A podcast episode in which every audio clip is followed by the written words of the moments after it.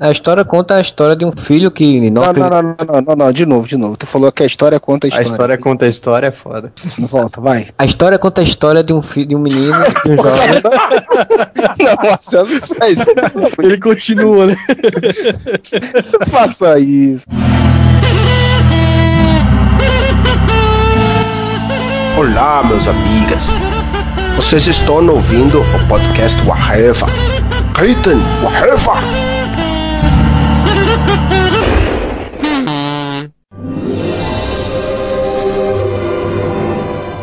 Podcast Whatever começando o podcast mais bizarro de todos, porque vamos falar do senhor Tim Burton, aquela figuraça. A cara dele parece os personagens dele, né, cara? Ele tem uma cara de, de maluco. Puta que pariu. Aqui é o Freud, estamos aqui com o senhor Thiago Moura. Beetlejuice, Beetlejuice, Beetlejuice. Senhor Vene. Sinistro. Luiz Carlos Modeste.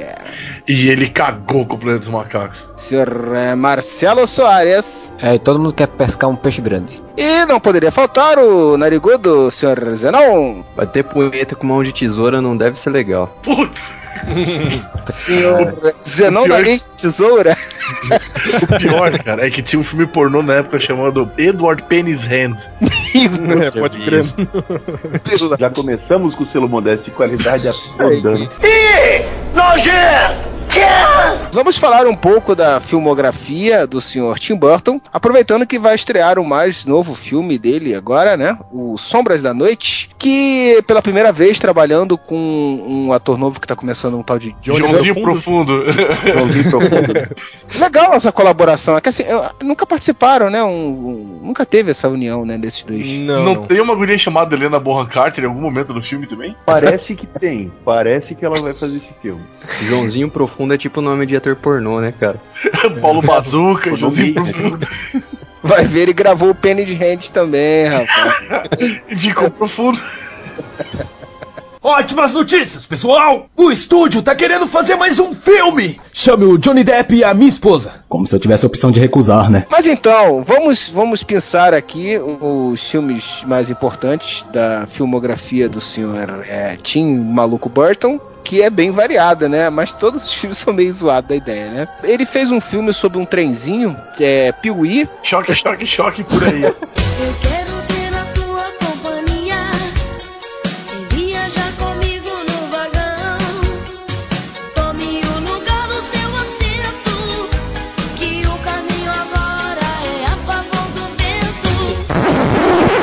As Grandes Aventuras de Piuí. Foi o primeiro filme, assim, né, que não foi para curta-metragem, o filme feito para TV dele. E o Senhor Modeste tem grandes lembranças agradáveis e, a verdade, ele tinha até um, um, uma pelúcia do Piuí, que ele dormia passado junto com o Misha, não é, o Modeste?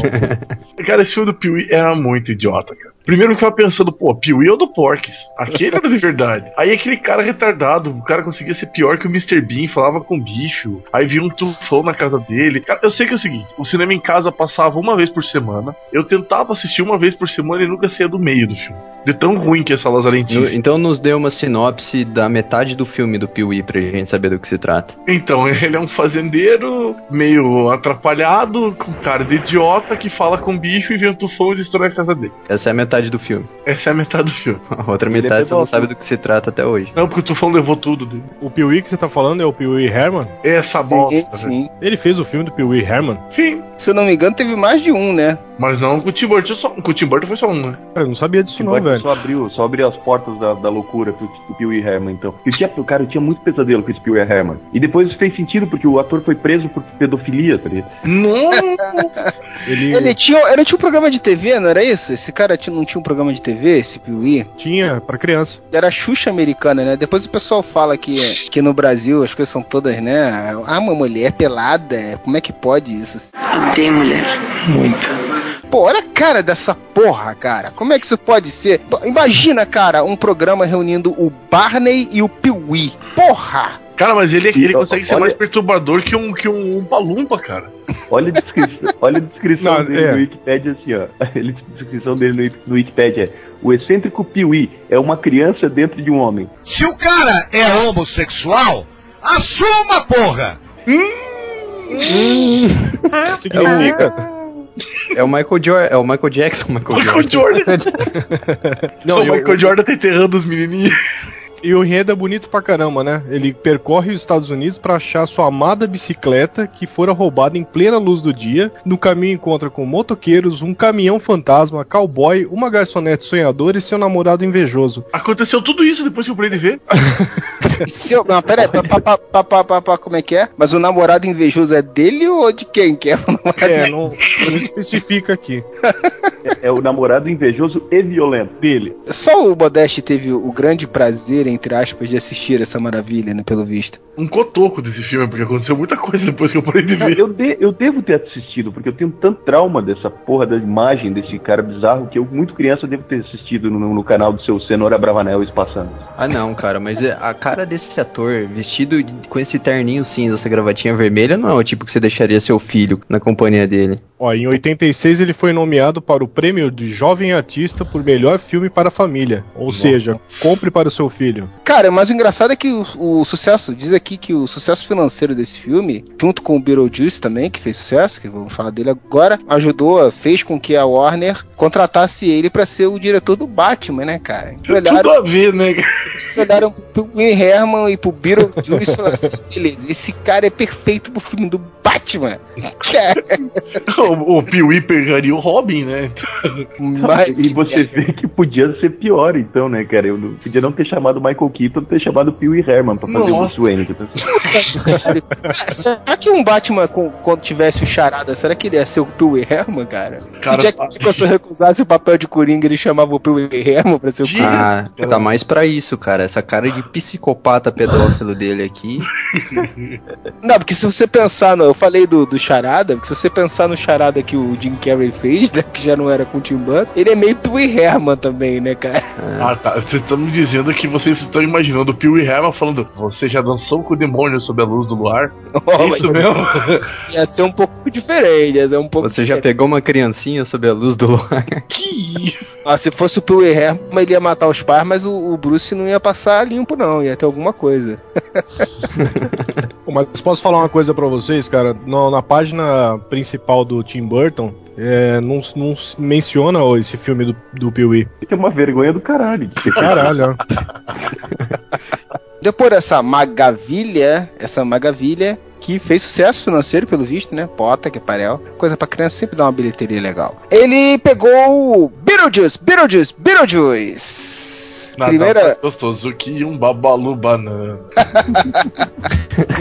Os Fantasmas se Divertem. Foi o primeiro filme dele com o Michael Keaton. Cara, filme é foda, né, cara? Não tem como. É pô. muito foda. E ele é o primeiro casamento do Tim Burton com, e ainda bígamo, porque ele fez o casamento com o Michael Keaton e com o Danny Elfman. Foi a primeira parceria dos dois. Ah, sim, é, porque o Danny Elfman também é um outro parceiro recorrente dele, né? Fazendo trilha de tudo que é filme dele. É uma grande suruba, né, cara? É Johnny Depp, é Michael Keaton, é Danny Elfman, Helena Bonham Carter. Esse cara é um depravado, cara. Foi aí que o Tim Burton começou a montar a galerinha dele, né, cara? A Tipo, trupe. Mas é um puta de um filme foda, né, cara? É muito engraçado e ele é meio perturbador também. É quando, eu acho que quando começa o estilo Tim Burton mesmo, né, cara? Surreal pra cacete, né, cara? E tem o Winona Ryder novinha, né, cara, nesse filme, né? É o Winona Ryder, Dina Davis, Alec Baldwin, É, o elenco, o elenco é bom, o, cara. dire- o diretor do, Do, do. Ferris Bueller, é. O Rooney. É Eu não lembro o verdade, nome do cara. ator, mas é o Edward Rooney. É Jeffrey Jones, o ator, cara. Isso, cara, o Rooney. Rooney! Eu queria saber em que parte do filme do Beetlejuice que o Tim Burton olhou assim pro Michael Keaton de Beetlejuice e falou assim: Porra, esse cara ia ser um Bruce Wayne foda. Esse baixinho careca.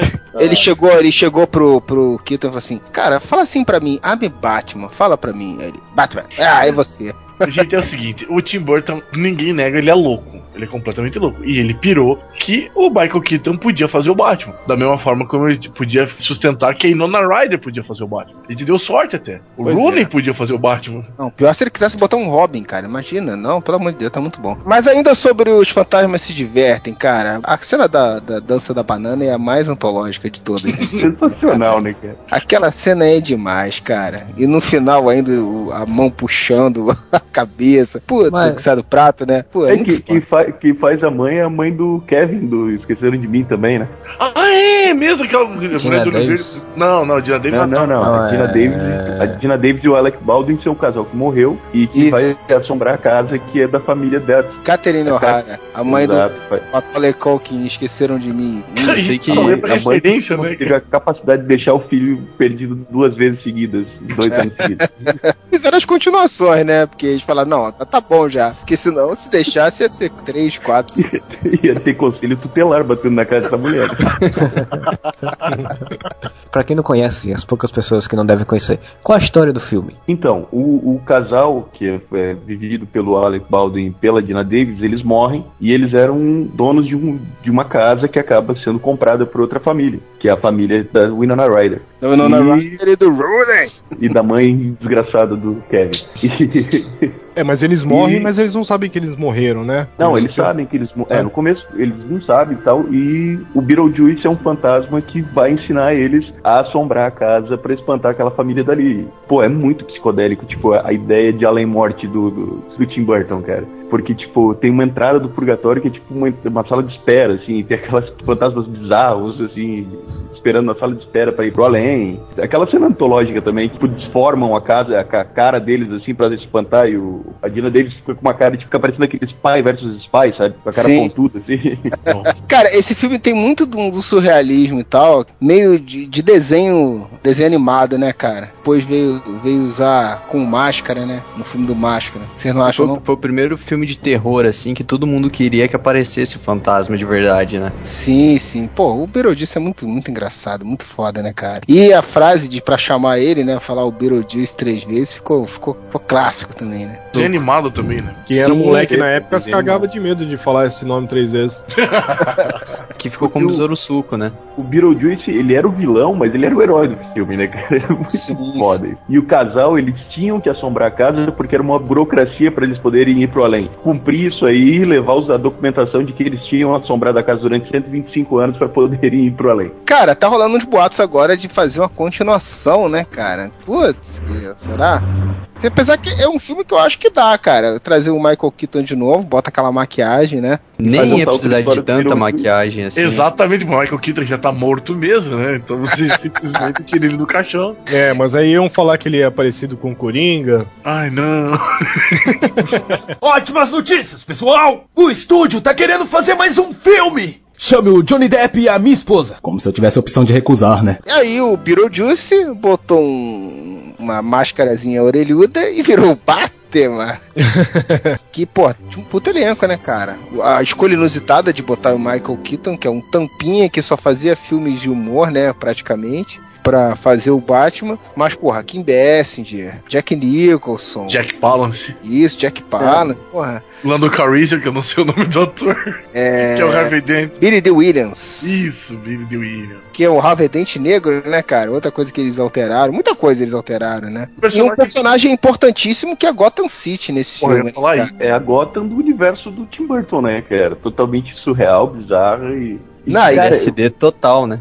Pr- Primeiro assim, é, sobre a escolha do Michael Keaton, né, eu lembro que na época ele deu, eu li na Veja isso, nunca vou esquecer. O Tim Burton deu uma entrevista falando porque estavam questionando porque ele tinha chamado Michael Keaton e ele falou que ele queria um cara comum pra fazer o Bruce, porque não faria sentido nenhum um cara tipo Arnold Schwarzenegger ou Sylvester Stallone vestido de malha e orelhinha de morcego dando porrada em bandido na rua. Pensar em todo o conceito que o Tim Burton criou, tem personagens lá que não existem, nunca existiram, isso muito marcantes pra mim, tipo aquela a mulher que era namorada do, do mafioso que o Coringa mata e toca ácido na cara dela, ela passa boa parte do filme com uma máscara branca, assim, assustador aquilo. Aquilo não existe, é totalmente da cabeça do Tim Burton, né?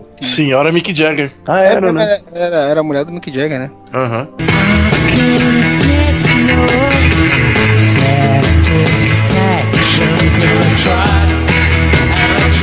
O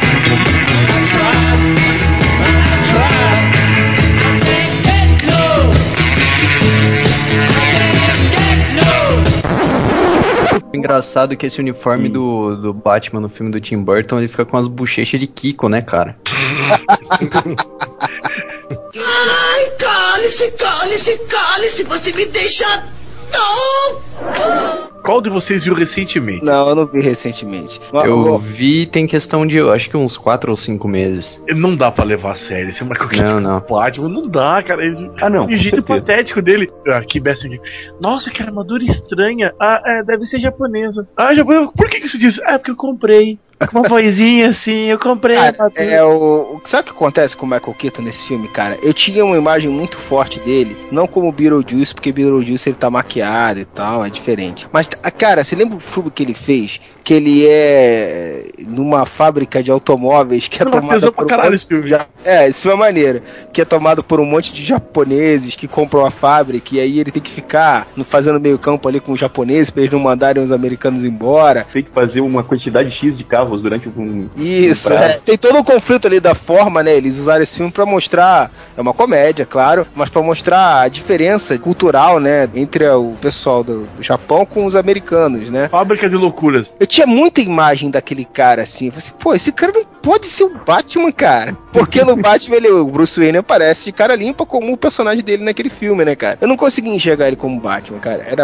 era muito estranho, cara. Mas também o- era o Michael Keaton porque foi em 1989, né, cara? Porque se fosse hoje ia ser o Johnny Depp no Bruce Wayne. Ah, com certeza. Não, o Jo- o Johnny Depp ia querer fazer o vilão, cara. E O Johnny Depp só tem que fazer o personagem mais esquisito de todos nos filmes, sempre. A Warner ela só fez escolha mais ou menos estrambólica. Ele só fez, assinou o que o Tim Burton falou. A trilha sonora do Prince, sonora muito louca, errada pra caralho. Era toda errada, né, cara? Era o Bat Dance o nome da música, cara. Mas a trilha sonora do Danny Elfman é foda. Ah, não, essa sim, mas que quando eu comprei a trilha sonora, aquela bolacha com o símbolo do Batman gigante, era só a música do Prince. Eu queria a, a música do Daniel, pô. E essa não tinha vinil pra vender. O que vendeu foi o disco Cara, do Prince. E o Danny Elfman, ele tem uma cara de maluco que ele podia participar como um ator num filme do, do Tim Burton também, né, cara? É o Ruivo Herring, né? Eu lembro quando ele fazia aqueles clipes do Oingo Boingo, que ele aparecia rindo assim com uma cara de coringa do cacete. Outro que tem cara de coringa é o Robert Smith do The Cure. Coringa emo, né? Não, ele tem cara do Tim Burton. Bem colocado.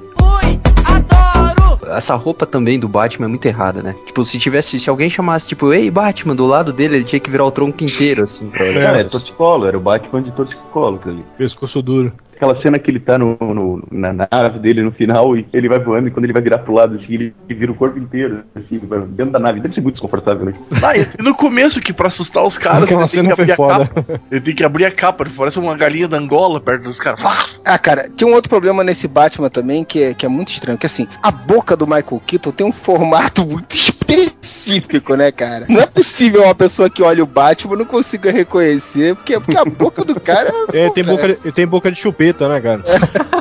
Tem o Val Kilmer. Christian Bale também tem esse problema de boquinha de ovo. É, mas, o- mas a do Michael Keaton é mais, cara. A do Michael Keaton É. parece aquelas bonequinhas japonesas que pinta só um, um biquinho vermelhinho assim. E o Freud tá tendo sonhos com. Não, tu nunca viu um desenho, porra? Eu sei, velho. Você falou da boca dele de um jeito, sei lá. Hum, boiola. Vocês estavam falando desse negócio do, do Michael Keaton virar o pescoço quando ele tá na nave. Esses dias eu fui espirrar dentro do carro, quase que eu bati, velho. Porque eu fui virar pro lado pra espirrar, o- a direção veio junto, assim. Pô, imagina Achei o que cara você ia numa falar nave, velho. Achei que você ia falar que deu aquela espirrada e o, li- o vidro tava fechado, mano. Eu achei que ele ia falar, imagina que fosse o Z nessa espirrada virada pro lado. Podia virar Ah, não, no nariz. quebrar do vidro, né? O carro ia capotar, velho. Ótimas notícias, pessoal! O estúdio tá querendo fazer mais um filme! Chame o Johnny Depp e a minha esposa. Como se eu tivesse a opção de recusar, né? Mas então, falando do, do Tim Burton nesse filme, esse é um filme que, comparado com, com a maioria dos filmes dele, é um filme mais sério até, né? Mais contido, do menos loucuras, assim. Embora tenha o, o Coringa, né? E tenha umas, umas cenas bem fortes, assim. Mas é menos porra louca, que eu quero dizer assim, né? O filme. Depende, a Catedral de Gota, aquela cena da Catedral de Gota, eu acho muito. Cara de Tim Burton demais, aquela catedral gótica, assim, eles brigando na catedral. O Coringa é Tim Burton demais, né, cara? Aquele, aquelas É. modelos mortos que ficam mexendo sua boca, cara. Aquilo é muito Tim Burton. Aquilo é tesão pra cara. Ah, mas é- o que eu digo é isso, né? O filme em si é mais sério. Ele concentrou toda a loucura dele na, na- no Coringa, figura no, do Coringa, com na- nos elementos todos que envolvem o Coringa, né? Mas o Tim Burton caiu numa armadilha pra mim. 94 pessoa a colocar a morte dos pais do, do Batman com aquele colar arrebentando. Eu não aguento mais ver aquilo. Ah, cara, tu não canta hoje, cara. Mas na época você tinha visto aquilo na HQ do, do, do Frank Miller. Frank Miller.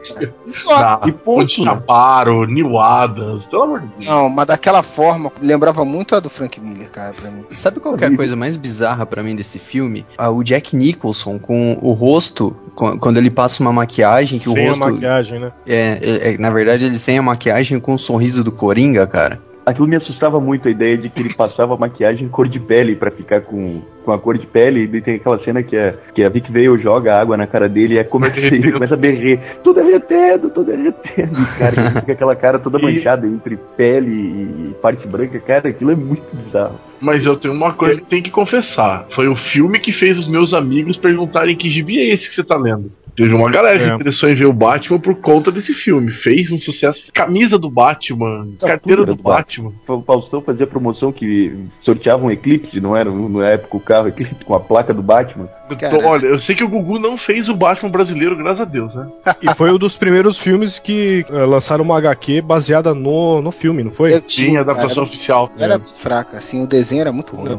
Cara, mas todo Caralho. mundo me emprestou, cara. Todo, todo, todos meus amigos leram isso aí por causa do filme. E outra coisa também, não sei se eu vou falar uma besteira aqui, porque na época eu tava começando a ler Batman, assim, foi nesse filme que ele co- colocou uma origem pro, pro Coringa, né? Sim. Sim, é, ele, ele alterou a origem do Coringa, né, nos quadrinhos, que já tinha, né, por exemplo, a Piada Mortal é anterior a isso daí, que já tinha a origem que o Alan Moore criou pro Coringa, né, e fez o, linkou ela com a origem do Batman, né, foi a mudança, assim, mais polêmica, assim, do filme, né, pra fã de quadrinhos, foi essa, é ter colocado o Coringa como o assassino dos pais do Batman, aquele conflito interessante, né, aquela velha história de você me criou e eu te criei, não sei o que, e vamos se criar junto, vamos morar num um bangalô, entendeu? Uma casinha de sapê. Vamos resolver esse problema de uma vez por todas? Uma, uma cena que me deixava muito perturbado nesse filme era a cena quando o Coringa morre, que ele fica com aquele sorriso escancarado e uma risadinha de fundo. Mas isso era legal, cara, porque assim, eu já tinha visto isso nos quadrinhos que ele fazia isso com as vítimas dele, né? Porra do gás do riso lá, e as pessoas morriam rindo e tal. E achei maneiro ter feito isso com ele também. Achei muito foda. Ah, mas tem uma coisa que eu tenho que colocar, gente. A gente fala sempre no Feira da Fruta que o Batman tira o escudo do cu. De onde saiu o cano daquela revólver do Coringa? é verdade. É, aquela cena é muito surreal. É, e derruba um aviãozinho. Porra. Mas é muito legal, cara. É muito legal aquela Cara, mas eu, eu vou te, vocês estavam falando aí que na época tinha tudo do Batman, né? Cara, isso me decepcionou pra caralho, assim, porque eu fui ver o filme com uma expectativa. O marketing em cima desse filme era muito grande, cara. Você via em tudo que era lugar aquele símbolo do Batman. As revistas de cinema, na época comprava aquelas revistas. Sete. Revista 7, essas porra. Cara, falavam muito do filme e eu já lia quadrinhos. Já tinha lido Cavaleiro das Trevas, Piada Mortal. Já tinha lido histórias que até hoje são talvez as mais, as mais importantes do, do, do Batman, né? Dez Noites da Besta tinha saído bem essa É, época. ma- mas essa, mas essa eu não tinha lido, não. Essa eu não li até hoje, inclusive. Cara, e eu fui com uma expectativa fodida. E o filme é legal, cara. Assim, a primeira cena que o Batman aparece intimidando os criminosos. E tem muitas coisas legais. O, porra, o Jack Nixon dá um show. Mas eu ainda saí decepcionado do cinema, cara. Que, assim, eu era novo e esperava um troço de outro mundo, né? Pô, comparado com as HQs, é, é, é fraco, né, bicho? Vou fazer uma confissão pra vocês. Hum. Eu saí decepcionado porque eu achava que o Van Damme batia mais que o Batman. Puta que pariu. tudo, tudo. Agora eu tô entendendo, cara. O Modesto, tudo em dele envolve o Van Damme, cara. Não, não é assim. É porque tem um negão que, que luta com o Fu, que vai bater no Batman, que ele tá arrebentando o Batman. O Batman só consegue bater nele jogando ele no, no sino. Eu tava pensando, pô, se fosse o Van Damme, dava um pau no Batman. Tem uma explicação pra isso. Porque com aquela armadura, o Batman não consegue fazer espacate. É, não tem jeito. Do Van Damme eu só queria que ele fosse meu sogro, cara. Ah, é? Eu acho que é Bianca o nome dela. É... Ah, Bianca claro. Van Damme? Bianca. não, não posso falar muito aqui no podcast. Ótimas notícias, pessoal! O estúdio tá querendo fazer mais um filme! Chame o Johnny Depp e a minha esposa. Como se eu tivesse a opção de recusar, né? Depois do tema, eu acho que é meu filme favorito dele, cara. É o dos que eu vi. O Eduardo Mãos de Tesoura. Primeira colaboração do Johnny Depp com ele. E, cara, esse filme é muito foda. É totalmente surreal, assim. Eu realmente fico entre esse e o Beetlejuice, que são dois filmes foda. Mas esse eu acho que é melhor ainda, cara. O clima todo do filme. E é muito, muito louco, né, bicho? Ele é mais obra-prima esse filme mesmo, né, cara? O Beetlejuice é mais comédia. Esse, ele, ele dá, dá pra ver que é uma coisa mais, sei lá, mais trabalhada. Mais trabalhada, né? Ele já tá mais maduro como diretor nesse filme. E é um drama, né, cara? É um Frankenstein da era moderna. Isso. Todo lance meio Frankenstein e ter o Vincent Price, né? Acho que foi o último É. filme pra cinema do, do Vincent Price. Porra, isso é foda, cara. É muito Tem bom, cara. E é muito, é muito surreal, cara. E a Winona Ryder de novo. Olha só a bizarrice, né? Ele é um drama meio Frankenstein passado naquelas vizinhanças tradicionais Da década de americanas 50. é. da década de 50 e com toques de humor e romance. Cara, é- o filme é muito bom. Parece coisa de, tipo, um desenho em live action, né? Aquela rua, tipo, ele morando naquela casa lá em cima, assim, as o telhado das casas tudo torta, todas as casas coloridas, não, Impressionismo alemão ali, né? E dá aquele contraste dele, todo monocromático, né? Branco e preto, aquele cabelo, sim. aquela É expressão maluca. Personagem emo que eu acho maneiro. Eu acho que toda essa temática que o Burton traz pro, pro cinema do, do lance do, de, de ser parecido com desenho é porque ele fez lá no começo, na década de 70, lá ele começou fazendo desenho, né, animação. E eu acho que é por preguiça ou por não conseguir pessoas na época, né?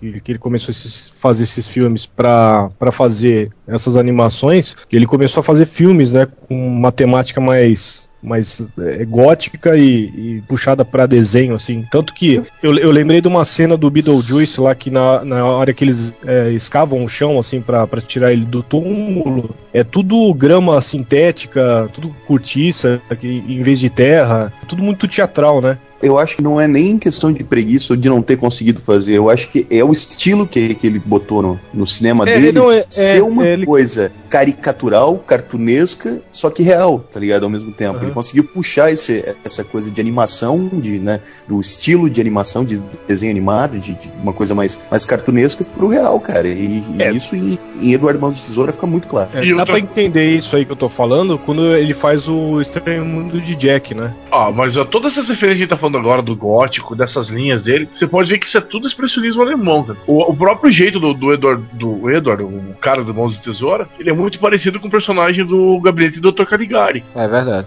que é um filme de expressionismo alemão foda. É uma, é- você vê essa influência do Tim Burton foda. E o que eu acho interessante, bem, e o- Zé falou já até, é como eles pegam um personagem que aparentemente é um personagem de terror, né? Que é o Edward, que é aquele, aquele ser bizarro, e eles colocam, ao, ao invés de ser um filme sombrio, ele, não, ele tem partes sombrias, mas a maior parte do filme se passa naquela vizinhança super colorida, à luz do dia, em que ele vira, tipo. Celebridade, né? celebridade, tá ligado? Ele vira cabeleireiro, faz escultura de gelo, sabe? Essa, esse choque de. Por isso que, que ele, ele causa tanto estranhamento e ao mesmo tempo é tão legal, porque ele, ele cria esse choque entre o, o terror e o, e o comum, assim. O terror e o colorido, o terror e o, e o, e o alegre, digamos assim. É, realmente ele é uma figura estranha naquele mundo ali, né, cara? Fazendo aquelas esculturas bizarras lá. É muito legal, cara. Muito, muito foda mesmo. O Estranho Mundo de Jack foi citado aí, mas não é, não é dele, né? O diretor dele, ele foi, ele escreveu a história. Não sei se ele Uhum. foi produtor, mas ele não foi o diretor desse filme. O diretor desse filme é Henry Selick. Eu acho que ele fez um antes que chama Nightmare Before Christmas, né? Que ele usou o personagem do Jack, eu acho. É, ele fez esse filme também, agora eu não sei. Que tá até assinado, tá o nome original é Tim Burton's Night Before Christmas. É, mas tá escrito aqui, uh, Estranho Mundo de Jack é um filme de animação norte-americano de 93, dirigido por Henry Selick, produzido e co-escrito por Tim Burton. Ele não dirigiu isso. Botou o nome dele ali. Tem a mão dele ali na, naqueles. Sim, sim. É, é- é mais ou menos como aquele o, o- o Frankenstein de Mary Shelley, né? O Estranho Mundo de Jack de Tim Burton. Assim, não, foi, não foi a Mary Shelley que dirigiu a porra do filme. Né? Bom, então podemos dizer que depois do Edward Mão de Tesouro, o próximo filme dele é Batman O Retorno. O, o filme que tem a Michelle Pfeiffer como mulher gata. E o pinguim mais bizarro da história, né? Cara, eu gosto desse filme, cara. Eu preciso rever esse Eu filme. Mas esse eu, filme. eu, eu gostava muito mais do que o primeiro Batman. Não sei, também o lance de ser mais surreal, eu sempre gostei dessas paradas. E talvez porque a minha expectativa já não era essa, a, a do primeiro filme, né? Cara, eu gostei muito desse filme. É muito louco, cara. Aquela cena no, no- tipo um carnaval lá e aparece um monte de pinguins. Cara, é muito louco, cara. É, o que tá muito louco é Gotham. Gotham vira um personagem Sim, muito sim. mais foda nesse filme do que primeiro. com certeza, né? A origem do pinguim é muito engraçada. Ser um Da Tarzan do- ser um Tarzan dos pinguins, né, cara? a mulher gato ela foi lambida pelos gatos, aí virou a mulher gato. Cara, é, é- é Cara, mas maneiro. esse filme Todo vê a mundo- mão do Tim Burton de verdade, né, cara? E o Tim Burton enlouquecendo foda, né? Agora eu vou fazer do jeito que eu quero. Mas o personagem mais louco do Tim Burton é o Maximilian, cara. E ninguém fala. Christopher Walken tá doidaço no filme, cara. Sim, é também, ele é muito louco, cara. Ele que joga Michelle Pfeiffer, né? Do, da janela. O pinguim morde o nariz dele, porra. Cara, aquela cena dele comendo um peixe cru é muito nojenta, velho. Imagine o McLanche feliz com o bonequinho do pinguim.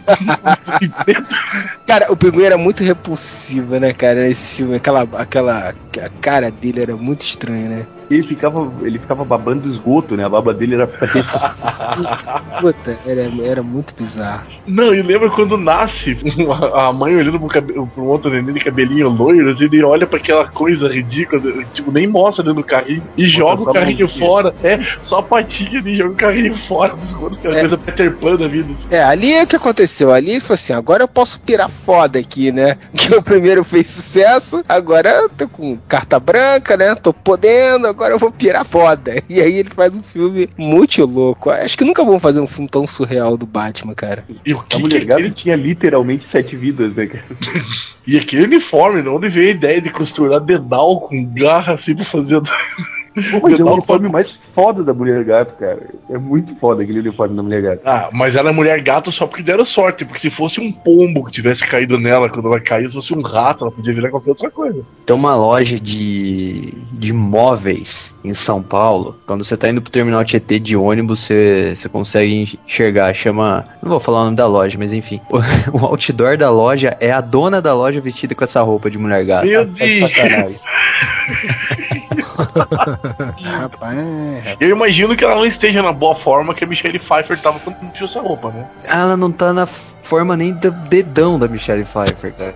Assim, mas o, a Michelle Pfeiffer é a atuação ali, né, cara? Ela, ela era linda pra caralho. Pô, tem mais dois filmes também que ela arrebenta, né? O Feitiço de Áquila, que acho que, se eu não me engano, foi o primeiro filme dela, o primeiro longa-metragem dela. Não, ela tem uns filmes quando ela era nova, assim, de 14, 15 anos, Ah, ela fez Grease 2, não foi ela que fez Sim. Grease 2? Uma porra assim? bem novinha. Esse e naquele filme dos caras do piano lá também, que ela tá sexy pra cacete, cara. Não tô conseguindo lembrar o nome do filme. É dos, dos Baker Boys, né? Fabulosos Baker Boys. São filmes que ela tá, porra, espetacular, né, bicho? É, é a interpretação dela também, né, cara? Ela, ela faz a mulher gato de uma forma muito sexy, né, cara? Eu duvido que a mulher que, que teve algum moleque que não ficou de pau duro quando ela dá aquela lambida na cara do Batman. Eu realmente ah, fiquei mais aliviado porque eu pensei que você ia falar que é na hora que ela engole o passarinho inteiro. Cena da Michelle Pfeiffer com pinta na boca. E é o passarinho do pinguim, né? Isso que é mais triste. Aí ele fala não sei o que, ela cospe de novo. Bota aí meu passarinho na boca. Vou contar pra todo mundo que tá com o passarinho na boca dela cospe. Ótimas notícias, pessoal! O estúdio tá querendo fazer mais um filme! Chame o Johnny Depp e a minha esposa. Como se eu tivesse a opção de recusar, né? Bom, aí vem Ed Wood. Cara, aí você Melhor pensa, filme do tipo. Como ele vai conseguir ser mais bizarro, né? Aí ele faz um filme sobre o pior cineasta de todos os tempos, Ed Mas- Wood. O bizarro é que o filme, o o Tim Burton precisou forçar a barra. A história do Ed Wood é bizarra daquele jeito, cara. É muito bom. Cara, é o melhor filme do Tim Burton, é um dos melhores filmes que eu vi na minha vida. É o filme que eu vi o, Ed, o, o, o Johnny Depp atuar de verdade mesmo. Ele, ele não é só o carinha do piloto automático, ele representa um personagem, ele se apaixona pelo personagem. O Martin Landau, de Bela Lugosi, tá foda pra caralho. Aí foi que eu comecei a comentar com as amigas e falou assim, poxa, você gozou. Aí que eu vim saber o que era o gozo. Dentre esses filmes do Tim Burton com, com Johnny Depp, o Edward Mão de Tesoura, que é de 1990, e o Ed Wood, que é de 94, são os melhores, né? É fácil, fácil. Eles voltam pra outros filmes, até pra animação, mas não é daquele jeito que ele interpretou em Ed Wood, nem no Edward, né? Nem Sweden Todd que ele tentou fazer isso assim, e não conseguiu. Cara, a história realmente é muito bizarra por si só, como, como o Modeste falou, né? O cara era uma figuraça. Porra, e o cara ainda pega o, o, o Bela Lugosi, o Bela Lugosi caindo pelas tabelas, cara, e bota pra fazer um filme tosco pra cacete. E o cara morre no meio do filme. Lugosi morre, ele tem que continuar, mas aí não pode mostrar mais o Bela Lugosi. Cara, que é uma história muito louca, cara. Eu realmente fiquei curioso de ver os filmes Plan 9, o- os, os filmes que o, que o Ed Wood fez, né? Os verdadeiros filmes dele. Então, esse tinha até quadrinho. Não sei se você soube que fizeram adaptação de quadrinho do Plano 9 do Espaço Sideral. Não, não sabia. E esse filme não tem o jeitão caricato que ele usava nos outros filmes, né? Que não precisava, né? O Plano 9 do, do Espaço Sideral consegue misturar vampira com zumbi, com invasão alienígena. E é o filme da vida do Ed Wood. Ele tentou a vida inteira fazer esse filme, né? O Martin Landau, nas festas lá do cara tentando conseguir dinheiro. I never drink. Why? Cara, Marte Ataca, eu vi só trechos desse filme. E foi bastante pra eu ver que é, é muito bizarro, né? Elenco mais estelar que ele já reuniu, né, cara? Cara, tem o Tom Jones, cara. Até tem o Michael J. Fox, cara, nesse filme, cara. O, o elenco é Jack Nicholson, Glenn Close, Pierce Brosnan, Annette Bening, Tom Jones, tem Natalie Portman, Martin Short, tem Sarah Jessica Parker, Michael J. Fox, é o Jack Black, cara, Danny DeVito, Lisa Marie Presley, que faz uma marciana. Cara, o Jack Black eu não lembro nesse filme, devia ser uma ponta. Eu acho que o Jack Black não devia ser nem conhecido nessa época, né? Ele aqui diz que ele é o Bli- Billy Glenn Norris. Ele era um soldado, eu lembro. Não, porque assim, o Marte Ataca, ele foi bem no, no estilo Independence Day, que eram várias histórias circulando a história principal da invasão alienígena, daqueles alienígenas bizarros que só podiam ter saído da cabeça do Tim Burton. O Jack Black era tipo aqui o soldado, a história do soldado que vai enfrentar o, a invasão. É, ele, ele já tinha feito, já tinha feito o Cable Guy já, o, aquele filme horrível The Cable Guy. Ele tinha feito o Chacal também, não tinha? O Jack Black é o que faz a arma pro Bruce Willis ainda. Eu nem lembrava disso. Ele faz a, a arma pro Bruce Willis, que era aquele tiro de controle remoto, e o Bruce Willis pra treinar atira nele. Ah, cara, eu vi o Chacal há muito tempo antes de, de conhecer de ver, o- algum trabalho relevante do Jack Black. Eu nem lembrava que ele. O Jack Black fez Waterworld, o mundo d'água lá do, do- Caralho, eu não lembrava, eu não ligava o Jack Black a nada dessas tosquices aí, cara. Cara, tinha até a Christina Applegate, cara. Tu tem noção, cara? A Kelly Bundy? É, a, a Band, cara. A Oh. filha do Band, cara. Participou desse. Puta que velho. Tem certeza de que você não é Gary Coleman daquele seriado? Do que você está falando, Bundy? Ah, detesto aquela droga. ele é muito louco, assim. Ele é ele- o Tim Burton tava no auge da loucura quando ele fez essa porra. Porque, cara, tem uma cena em que a cabeça do, do Pierce Brosnan e da Sarah Jessica Parker são transplantados pra corpo, corpo de cachorro, cara. Eles ficam metade do filme. Eu lembro, cara, eu lembro dessa cena. Pra mim, só- esse filme só se justifica se ele tiver, quiser fazer uma, uma sátira, tirar um sarro com, com as histórias de invasão alienígena que existiam Não, lá mas é exatamente pros anos, isso. pros anos 50, 40, 30, né? Que era bem esse tipo de invasão escatológica, assim. É exatamente isso, porque os próprios alienígenas têm aquela cara de alienígena dos anos 50, assim, de filme dos anos 50. Marte Ataca eu nunca fiz questão de. Nunca, nunca vi graça, pra falar a verdade. É, eu, eu acho o filme extremamente bizarro, eu não consigo assistir ele de novo, isso é um fato. Pô, Eu, eu entendi qual é a ideia do, do, do- do Tim Burton de tirar, fazer essa paródia, mas nem por isso eu, acho o filme bom. E aí vem a lenda do Cavaleiro Sem Cabeça. Mas Johnny Depp, Depp, sei lá como é que fala o nome desse viado, participando de um filme do Tim Burton. Esse cara é um filme que eu sempre quis ver. O pessoal sempre fala que não é grande merda e eu, e eu nunca acabei que nunca vi esse filme até hoje, mas ainda tenho vontade de ver. Ele mantém muito aquele clima de que, tipo, nossa, alguma coisa vai acontecer, alguma coisa vai acontecer, e não acontece merda nenhuma no filme. É um filme que fica só na promessa, então, né? É um filme coito interrompido. É bem por aí, cara. A atuação do Johnny Depp como, tipo, um, um detetive, um, um CSI medieval. Convence muito não, cara. É bem, bem fraquinho o filme. As cenas de morte, assim, são Pra- forçadas. Pra variar, o Tim Burton faz um filme com a questão da estética muito bonita, né? Porque a reprodução ali que ele fez de época, é, cenários, figurinos, é tudo muito bonito, né? Mas o roteiro peca muito em várias coisas e, como o Zé falou, né? Ele é meio anticlímax, assim, muita coisa no filme. Eu acho que é um filme que serviu pra eu pensar que seria legal o Tim Burton fazendo a família Adams. Que ele dirigindo a Wednesday lá, a Christina Ricci, ficou legal. Cara, teve produção do Francis Ford Coppola nesse filme, cara. Que eles não sabem onde enfiar dinheiro mais mesmo, né? É, mas, deu lucro, deu lucro, porra, deu lucro. Ó. Custou 70 milhões, mas faturou só nos Estados Unidos. Não sei se foi a receita total ou só nos Estados Unidos. Faturou 206. Não foi um fracasso, muito pelo contrário. Tim Burton, Johnny Depp, deu público, né, cara? Christopher Walken de novo, né? E ca- o Christopher Walken no auge do assustador, cara. Na boa, quando aparece o rosto do Christopher Walken, porque, tipo, ele é o cavaleiro sem cabeça, então o rosto dele não aparece com muita frequência.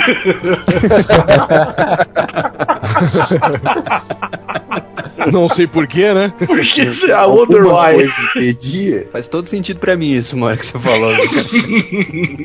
Quando aparece que a cabeça dele separada do corpo, cara, é muito bizarro. O Christopher Walken com os dentes pontudos. E Christopher Walken já é assustador por si só, né? Só de ser o Christopher Walken ele é, é assustador. Com aquela maquiagem de cavaleiro sem cabeça, ele ficou muito bizarro. Ele aparece só, tipo, quando as pessoas começam a contar a história do, do cavaleiro que se tornou sem cabeça, né? Ele era tipo um conquistador, um negócio assim, e que ele, afa- ele afiava os dentes pra, pra parecer mais, mais ameaçador e não sei o quê. Mas como eu falo sempre, pode ser pior, porque se fosse no Brasil gravado esse filme, ia ser a lenda da mula sem cabeça com o, com o, com o Celton Mello no papel de Ichabod Crane, né?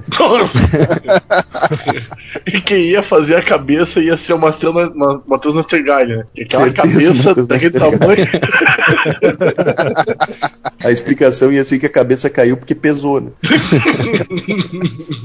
Ótimas notícias, pessoal! O estúdio tá querendo fazer mais um filme! Chame o Johnny Depp e a minha esposa. Como se eu tivesse a opção de recusar, né? Dois anos depois, Tim Burton fez o filme favorito, o filme da vida de Luiz Modeste. O filme que ele tem pôster, ele tem todo uma, o memorabilia que vai esse filme. juro, Ele guarda, até, ele aguarda até hoje uma, um, um pôster do Mark Wahlberg na época o Mark Wahlberg fazia propaganda de cueca. Não, era o Mark Mark. Eu tenho ele disco tem do o Mark CD, Mark. ele tem o CD do Mark Mark and the Funk Bunch até por causa desse fã. Planeta dos Macacos. Filho da puta, pode ser tudo mesmo pelos macacos, aquela bosta daquele filme. Cara, eu fui na pré-estreia, comprei o ingresso. Foi um dos primeiros filmes que tinha ingresso antecipado aqui em Curitiba. Eu fui o primeiro a comprar ingresso, cara. Eu sou tarado pelos macacos. Pra ver aquilo, os humanos falando. Macaco. Ah, não, vai tomar no cu, que é tudo errado, tudo errado, tudo errado. Ah, vai, Modeste, vai falar que você não ia na macaquinha lá. Ah, parece o Michael Jackson, velho. Macaquinha era a cara do Michael Jackson, velho. É, Isso no cara, estágio ele final. o assim. Carter tava igual o Michael Jackson, cara. Tava ridículo. O Tade, que coisa exagerada. O Tim Roth já é um calastrão. Aí você põe uma máscara de macaco no Tim Roth. Aí ele só solta, fica muito mais canastrão. Cara, pra não dizer que não teve nada que eu gostei dessa bosta desse filme, nesse lixo. Cara, pra vocês terem uma ideia, até nos quadrinhos isso aí foi, foi ignorado. No quadrinho dos macacos que saiu. Essa porra do Tim Burton não existe. No filme agora teve o reboot. Não existe essa merda do filme do Tim Ah, Burton. cara, mas assim, ele foi feito totalmente à parte da série original. Foi feito um reboot com começo, meio e fim, que funciona totalmente à parte da série original. Realmente é, é tranquilo, né, de, de se ignorar ele. Ele é obrigatório se ignorar, porque assim, ele quis fazer um final tão bombástico quanto o final do primeiro dos macacos. Ele vai pra uma outra terra que o Abraham Lincoln era macaco, que a polícia era macaco. Ah, Modeste, Lincoln, você não, né? você não gostou do Abraham Lincoln Símio, Ah, rapaz? foi sensacional. Ape Lincoln. Ape Lincoln. o Ape Lincoln, caçador de zumbis macacos dele. Não, mas tem um negócio legal nesse filme. O Michael Clark Duncan provou que ele pode fazer o papel do Gorilla Grodd se eles fizerem um filme. Aí, round your head! E aquele, o Chico Anísio que fez o Shang Tsung no filme Mortal Kombat, é aquele outro macaco que luta Kung Fu, cara. Lembram? Macaco que luta com o é ótimo. Cara, ele luta Kung Fu, bicho. Ele baixa a cabeça. Mano. Agora, agora, Modeste, você como especialista nesse filme maravilhoso que você ama de paixão, é, me explica uma coisa aqui que pode estar enganado. Eu olhei aqui na Wikipedia né? Que não é uma fonte das mais fiéis. E cita aqui entre o elenco o Charlton Heston, cara. E o Charlton Heston é o pai do Tade. É o último filme que o Charlton Heston fez. Ele fez isso e morreu de desgosto, que deu o Raul Julia. e ele dá dessa, pistola, cara. cara. Ele dá pistola pro Tade. Ele fala, ó, oh, o humano é o capeta, o humano é o filho do tinhoso, filho do cramulhão. Pega essa arma aqui que prova que o humano era foda. Eles dominavam antes. Ele que entrega pro Tade aquela arma lá. Queré, ele não sabia desse, dessa. Não, mas vocês, não, não sei se você notou, tem o Chris Christopherson como humano. É. O pai da loirinha gostosa lá é o Chris Christopherson, cantor de country. É, mas ele já fez outros filmes também, né, cara? Ele fez o. Não foi ele que fez o Blade também? O Chris ele é o mestre do Blade. Cara, é tudo errado esse filme, cara. Até o Paul Diamante consegue fazer um orangotango retardado no filme. E a mulher dele que faz a, a Ari, né? O Michael Jackson. É, o Michael Jackson. Isso é um erro, né? Vamos falar a verdade. Agora, a maquiagem desse filme é muito boa, né, velho? Ah, não, nesse aspecto tem que dizer que sim, mas só que você olha pro Tim Roth você sabe que é o Tim Roth. Você sim. olha pro Shang Tsung lá você sabe que é o Shang Tsung. Ah, mas pera aí, porque você, porque você também sabe que é o cara que tá e lá. E o negão lá também, o Michael Clark Duncan. Uhum. Caraca, velho, eu tô vendo as fotos dessa. Não é o Michael Jackson, é a Latoya. a se tivesse muita diferença pros dois no fim da vida do Michael Jackson. É, põe uma estrela no peito dela ali, você vai ver que é Janet Jackson também. Como eu falei, tudo podia ser pior. Ao invés do Tim Hot, eles podiam ter botado o Tim Allen pra fazer. Nossa! Agora, na boa, cara, o que, que passou na cabeça do Tim. Eu sei que a cabeça do Tim Burton não dá para entender. Não, não dá para tentar entender o que se passa na cabeça dele. O que diabos passou na cabeça do Tim Burton pra ele resolver fazer essa porra desse filme, cara? Muito dinheiro da Fox. Dinheiro. E a Fox tentou de todo jeito dar pitaco no filme. Então, o que ele fala que tem muita coisa que não saiu como ele queria porque os executivos da Fox se meteram. Mas eu não sei até onde isso é desculpa. Porque ele realmente pira tudo que ele faz, cara. Só que uma hora ele ia Eu acho que ele se achou que era o pica das galáxias do, da, do cinema e pensou assim: porra, já fiz Edward Mão de Tesoura que pode ser um drama. Já fiz o Cavaleiro Sem Cabeça que é terror. Já fiz o Beetlejuice que é comédia. Agora eu vou fazer um filme de, de ação e aventura. Que ficção. cagou. Ficção, tudo, tudo misturado. Mas, cara, tipo assim, vamos falar verdade. A gente pode falar qualquer coisa do Tim Burton. Ele é maluco, ele é gótico, ele é bizarro. Mas, cara, ele é um cara criativo. Isso aí não, não, não há dúvida. Inclusive já fez roteiro de, vários, de várias coisas aí. Cara, faz outra coisa, bicho. Pra que refilmar Planeta dos Macacos daquele jeito, cara? Cara, eu tenho uma outra teoria, velho. Não tem um filme, um, do Mike Wahlberg que, que é bom, cara. Que eu, que eu tenho assistido. O Knight. Não é, Os cara. Infiltrados? É, Os Infiltrados é bom, tem razão. Aquele, o Rockstar é bom também, porra. É, Rockstar é, é bem legal Não, também. o Rockstar não, não, não, assisti, mas o Infiltrados é realmente. Rockstar é, é legal. Aquele outro filme, aquele que ele faz com a Scarlett Johansson lá, aqueles Fuga de Mestre. Hum, esse também não assisti. Também que, aquele que ele faz um boxeador eu não assisti, mas tem cara de é ser bom, bom também. Prepare pro momento clássico agora, pro momento histórico do Areva. Vou concordar. Vini, não, Vini, você não concorda comigo que Bug Nights é um bom filme? Ele não viu Nights. também, não viu nenhum. Ele é, ele é ah, ator pornô, né? É o filme que ele é ator pornô. Ele é ator pornô, porra, do, do, do Paul Anderson, cara. Ah, eu já vi esse filme, cara. Ah, pode crer, velho. Pô, então minha teoria caiu por terra agora. Porque você pontinhos com o Modeste. Fala, você o quê? Eu concordo, mano.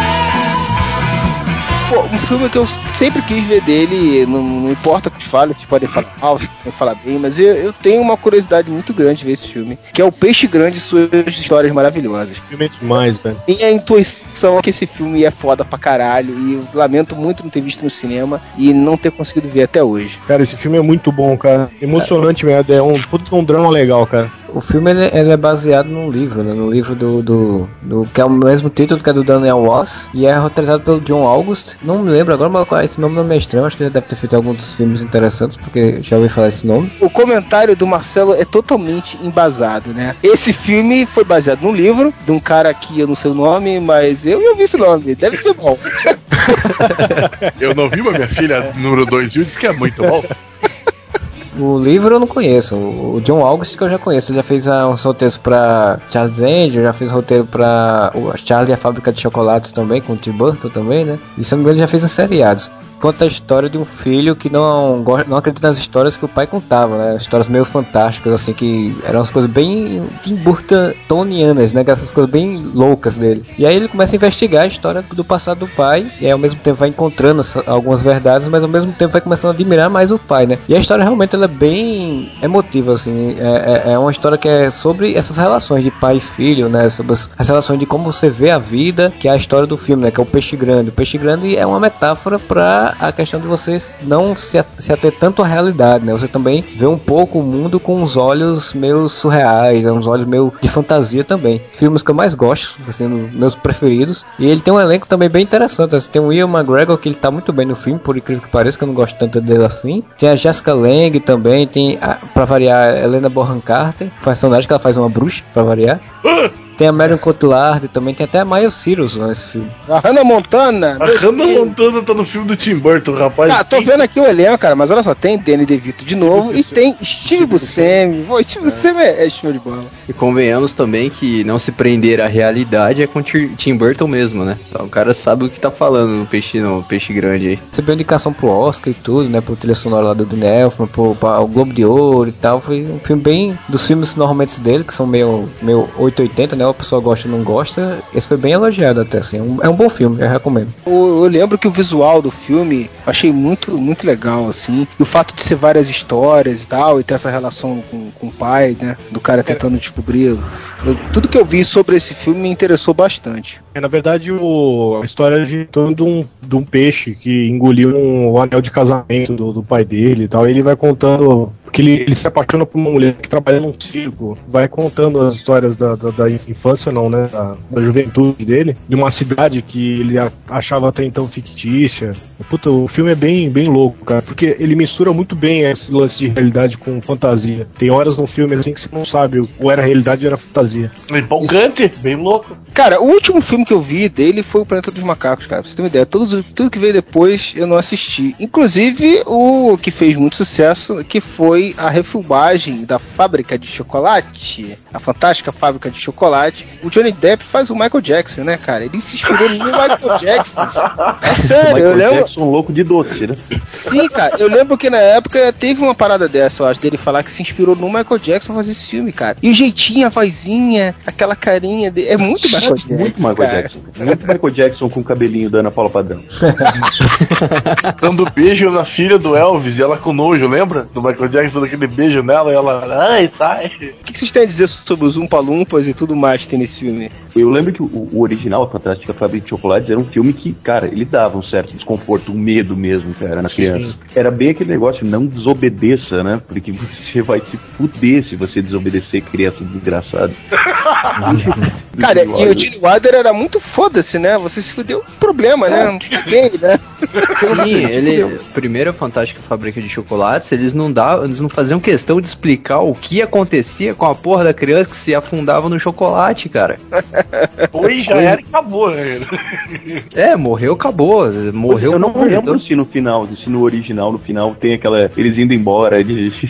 Não, não tem, não. Não tem, a né? criança, a, a criança quando ela vai, ela, aquele gordinho que, que se afoga no chocolate, que cai no, no lago de chocolate lá, ele não aparece mais no filme, cara. Virou, virou barra de chocolate, meu irmão.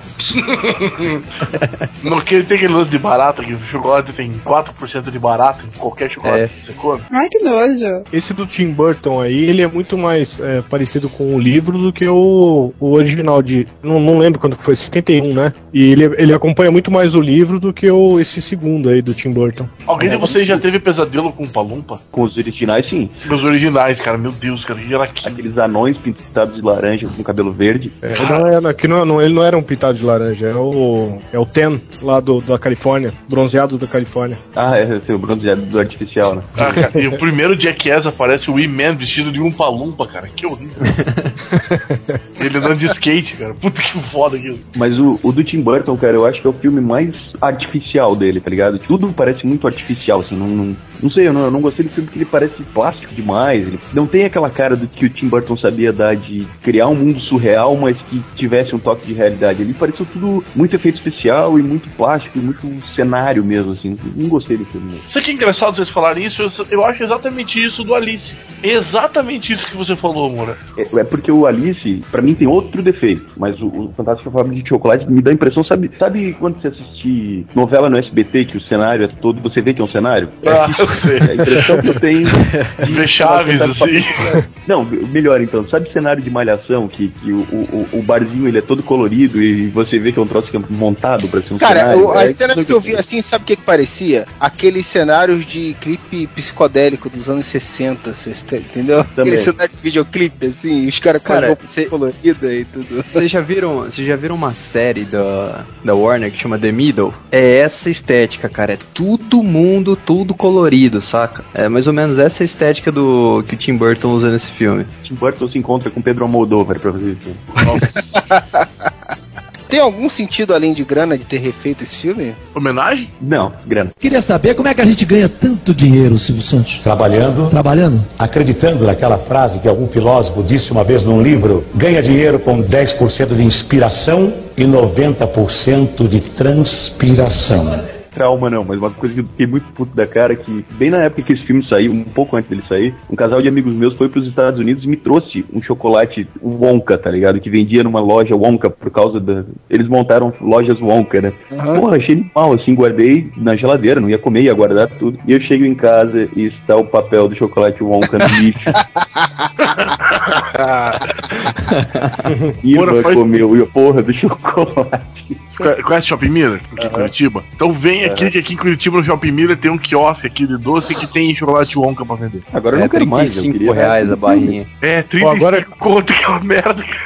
Agora que eu voltei de Curitiba, você vai falar um negócio desse, velho. Pô, Você nem me falou que tava aqui. Ai, ai! Agora uma animação que ele realmente dirigiu, ou melhor, co-dirigiu, né? Tem várias animações que tem é, o dedo do Tim Burton, né? O extremo de Jack, a gente já citou. Tem a do James e o Pêssego Gigante também. Ele participou ativamente aí desse filme, mas não dirigiu propriamente. Já o A Noiva Cadáver, ele co-dirigiu filme, né? Mais uma vez ele participou de tudo. Tu vê que tem a cara dele, né? E ele co-dirigiu junto com Mike Johnson. Que veja bem que coisa inusitada, né? O casal principal é o Johnny Depp e a Helena Bonham Carter, né? Que coisa, que coisa mais novidade, novidade isso. Cara, é uma animação legal, assim. Eu, eu só vi trechos também. é, como falei, muito tempo que eu não vejo nada inteiro do Tim Burton. Mas me pareceu ser bastante legal, assim. Quando eu assisti, assisti no cinema esse filme, né? É aquela coisa, ah, pô, Tim Burton e tal, vamos ver a loucura dele. E achei interessante, só que à medida que o filme foi passando, eu achei meio cansativo, sabe? Assim, tipo, chegando num ponto que eu já tava cansado, já tava querendo que o filme acabasse, que eu não aguentava mais ficar no cinema vendo aquilo. Porque parecia muito repetitivo pra mim. É, ele tem esse problema mesmo, cara. No começo ele é bom, assim, mas ele vai cansando mesmo. Mas o legal é que é uma. A técnica de stop motion, pelo menos eu curto bastante, assim. Eu, eu fui assistir justamente por isso, né? Que é usado essa técnica de stop motion e tal. Mas chega no- na, na metade do filme, você meio que fica cansado mesmo. Esse filme é baseado num conto é, russo-judaico do século XIX. É, E acabou que ele foi indicado pro, pra melhor animação no Oscar, mas perdeu também pra um outro stop motion, né? Que foi o Wallace and Gromit, aquele do, dos Very, Hat, Very Rabbits. É, que é bem melhor. Muito melhor. Dos coelhos lobisomens lá, eu não sei como é o nome em português. É a Batalha dos Vegetais, achei aqui. Pô, o título nacional é a Batalha dos Vegetais. Puta que pariu. Tudo a ver, né? Que maravilha. Eu adorava esse desenho do Wallace Gromit que passava na HBO, cara. A série dele. Era É, os curtas, né? Cara, que É. era bem diferente do, do filme, né? Passa de vez em quando na, na cultura também. Os antigões do Wall- Wallace Gromit. É, mas é bem. Os caras melhoraram muito, cara. Ótimas notícias, pessoal! O estúdio tá querendo fazer mais um filme! Chame o Johnny Depp e a minha esposa. Como se eu tivesse a opção de recusar, né? Vamos agora pra Sweeney Todds, que também é outro filme. Que, ó, quem. Ó, Johnny, Um musical. Johnny Depp. Johnny Depp e Helena Bonham Carter. Puta Não. merda, velho. E, e Borat.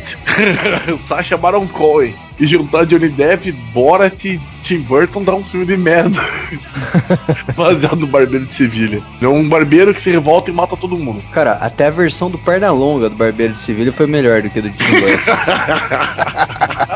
ah, do Perna Longa é demais, cara. Até a versão do seu Madruga Barbeiro é melhor do que o Cinetode. Bom, então o Cinetode, pô, pô, eu não preciso me preocupar nem assistir, né? Pelo que vocês estão Não, ó, merda. Tem ele, Totalmente dispensável, né? Ele tá, o Johnny Depp tá com o cabelo igual ao do Tim Burton com uma mecha branca. Pronto. Não, É, ele Vero. tá parecido com o Bento Carneiro, o vampiro brasileiro. Cara, tá muito Bento Carneiro esse, pelo cartaz olhando aqui. Puta que pariu. Só que o Bento Carneiro é bom, né? Vampiro brasileiro. Tim É, Burton, ele gosta de bagunçar o cabelo do Johnny Depp, né? Aquele fio de cabelo comprido já esteve grudado em nosso suor.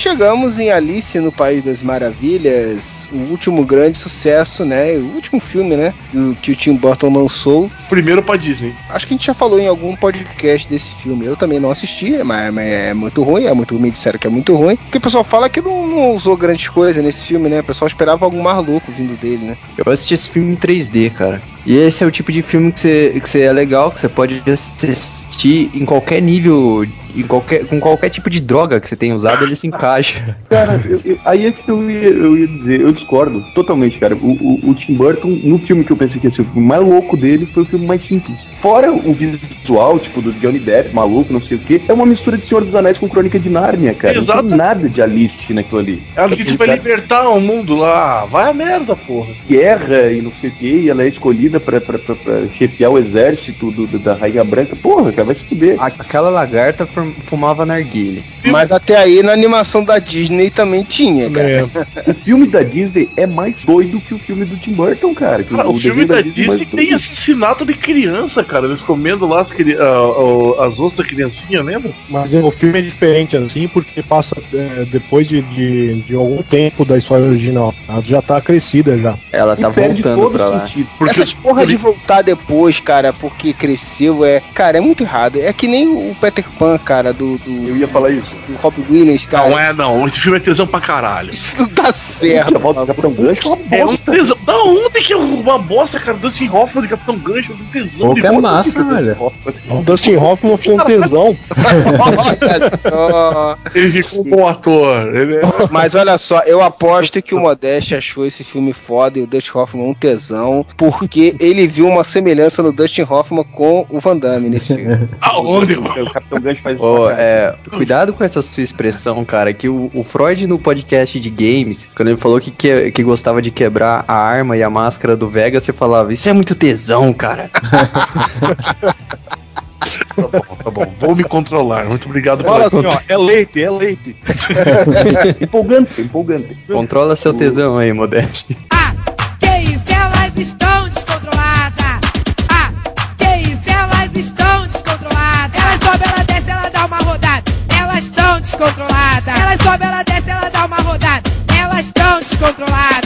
Filme, ele, ele, cara, perde todo o sentido de Alice no País das Maravilhas, tá ligado? Se o, se o Tim Burton tivesse filmado a história de Alice no País das Maravilhas, ia ter sido muito mais legal. Ele ia ter a liberdade de se focar na, na maluquice que é a história e, e no subtexto de Alice no País das Maravilhas. O Alice do Tim Burton, cara, virou um filmezinho de capa-espada, cara. Virou, podia ser qualquer outro personagem ali. Podia ser o Senhor dos Anéis, podia ser Crônicas de Nárnia, podia ser qualquer bosta de uma menina que vai pra outro mundo pra libertar um povo, sabe? E eu não sei se vocês vão concordar comigo, mas o, o Johnny Depp tava muito mais Willy Wonka nesse filme do que no Fantástico Fábrica de Chocolate. O Vini vai concordar. O Vini vai. Ah, cara, eu não, não, é, não vou concordar, não.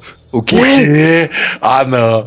Eu achei, eu achei o Johnny Depp nesse filme meio estranho, cara. Não, não- não- sei lá, não era ele, não. O excesso de computação gráfica também me incomodou muito. Que o, o Modeste falou ali, né, Modeste? É uma coisa que ficou muito artificial, assim. A, a ideia de fazer um, um mundo mágico e tal, cara, se tornou uma coisa que você olha e diz: Meu, estou vendo efeito especial, digital, digital, digital, digital, sabe? Em tudo você vê. Fora a, Rainha Vermelha, que eu achei muito maneiro, a Helena Bonham Carter com a cabeça do tamanho da Matheus Nastergaile. E a Lindsay Lohan. Tchau! Rainha Lindsay. Lohan. Não é Lindsay Lohan? Ah, não, é Mulher Gato. É... Ah, Não, a Hathaway. Anne Hathaway. N Rato. Rato. O Dias É. Bonito, desculpa. Ela tá muito linda nesse filme, né?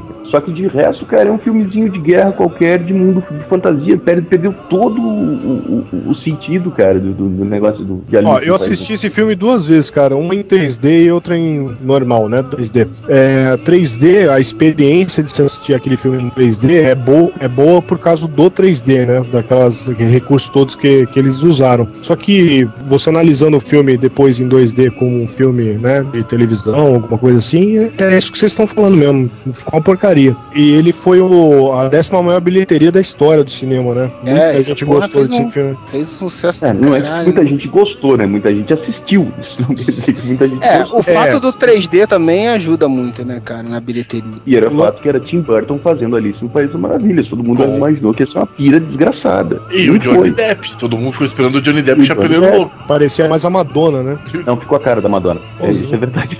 Ótimas notícias, pessoal! O estúdio tá querendo fazer mais um filme! Chame o Johnny Depp e a minha esposa. Como se eu tivesse a opção de recusar, né? E agora temos o filme que vai sair esse final de semana, que é o Dark Shadows, ou Sombras da Noite. Cara, assim, os filmes do Tim Burton, quando eu olho assim, eu vejo o trailer, cara, tem alguns filmes que me chamam muita atenção. Cara, que quando eu vi Beetlejuice, fazia a menor ideia, né? É um filme foda, tava aparecendo. Mas a partir daí, o, cara, tem alguns filmes que chamam muita atenção, com o Eduardo Mãos de Tesoura, alguns filmes até que eu não vi, né, que, pô, que me interessaram muito, assim, como Peixe Grande, e outros eu realmente, cara, eu tive uma versão imediata, como o do Fantástica Fábrica de Chocolate, Alice no País das Maravilhas, eu não fiz a menor questão de ver isso. Mas, cara, Sombra da Noite, eu achei o trailer muito legal, cara. Ele tem, alguém falou dele fazer Família Adams e tal, cara, tem um clima meio Família Adams nesse filme, né, cara? Eu achei, eu achei muito interessante o, o trailer, é bem humorado, sombrio, como os melhores filmes dele. Eu acho que vai ser um filme legal, cara. Tem de novo a Helena Bonham Carter tem a Michelle Pfeiffer também, né? E o Johnny Depp. Cara, mas é o que eu falo. Tá- ele cansou, cara. Eu cansei de, de Tim Burton. Eu cansei de Johnny Depp. Sério, o filme pode, ele tem tudo pra ser muito bom, cara. A ideia é muito legal do vampiro que ficou preso no começo dos Estados Unidos e acorda em 72, no meio daquela putaria que era 72, assim. Uma trilha sonora foda, de época de disco, assim. A ideia é muito boa, mas eu não aguento mais ver Johnny Depp, cara. Cara, olha só, cara, olha a trilha sonora desse filme, cara. Tem Iggy Pop and the Studios, tem Alice Cooper, tem duas músicas da Alice Cooper, tem T-Rex com Benga Gong e tem The Carpenters e Barry, Barry White. White, cara, porra. Barry White, maluco, com aquela voz dele. Mas aí que tá, tem tudo pra ser bom, cara. Mas se fosse o George Clooney fazendo, eu ia assistir. Se fosse o Mark Wahlberg fazendo esse Se fosse o Thiago Moura, eu ia assistir. Não, o Johnny Cara, aí ia fazer uma bilheteria do caralho. O que que houve, cara? O Johnny Depp, ele falou mal do Van Damme em algum momento? O que aconteceu essa ojeriza? Não é que isso, isso. É sério, eu não.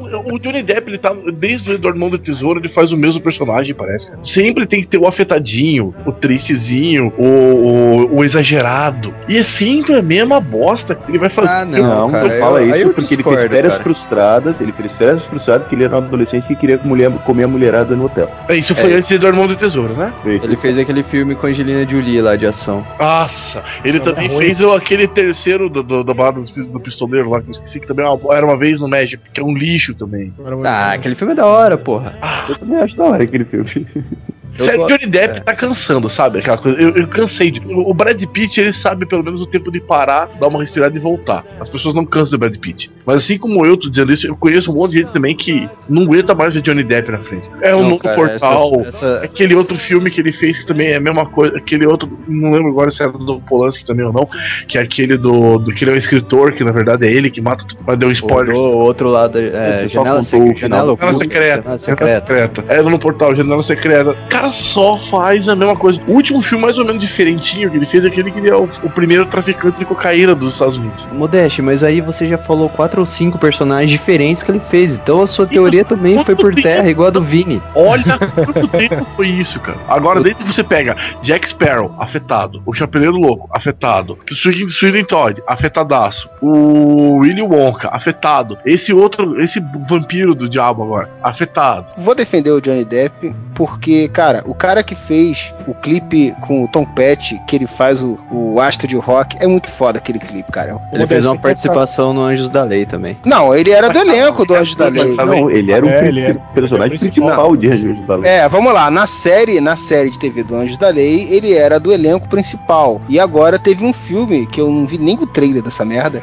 É, mas não sei, de repente pode até que se- seja legal. o filme é legal, cara. O filme é, legal, eu assisti. do Anjo da- E ele faz uma participação por causa disso, porque ele era do elenco de Anjo da Lei e ele quis participar. Tinha o Dizem, Perral né? também, o gordinho, né? Sim, os dois fazem a participação no O filme. Perral faz. Ah, não, vou ter que ver o filme agora. O Perral participa. Johnny Depp, Johnny Depp foi assassinado pelo Fred Krueger, que era um dos filmes da, da Hora do Pesadelo. Primeiro? O primeiro? Cara, lembrei o, lembrei o clipe. A música é Into the Great Wide Open. O Johnny Depp fazendo o principal do filme. A música é foda, o- a- é muito maneiro. Ele participou de um filme, cara, que não por ele, assim, mas eu recomendaria pra todo mundo assistir, que é muito bom, que é o último filme do He- Heath que é o Imaginário do Dr. Parnassus, cara. Ah, sim, eu fui, pô, esse foi outro filme que eu quero muito ver.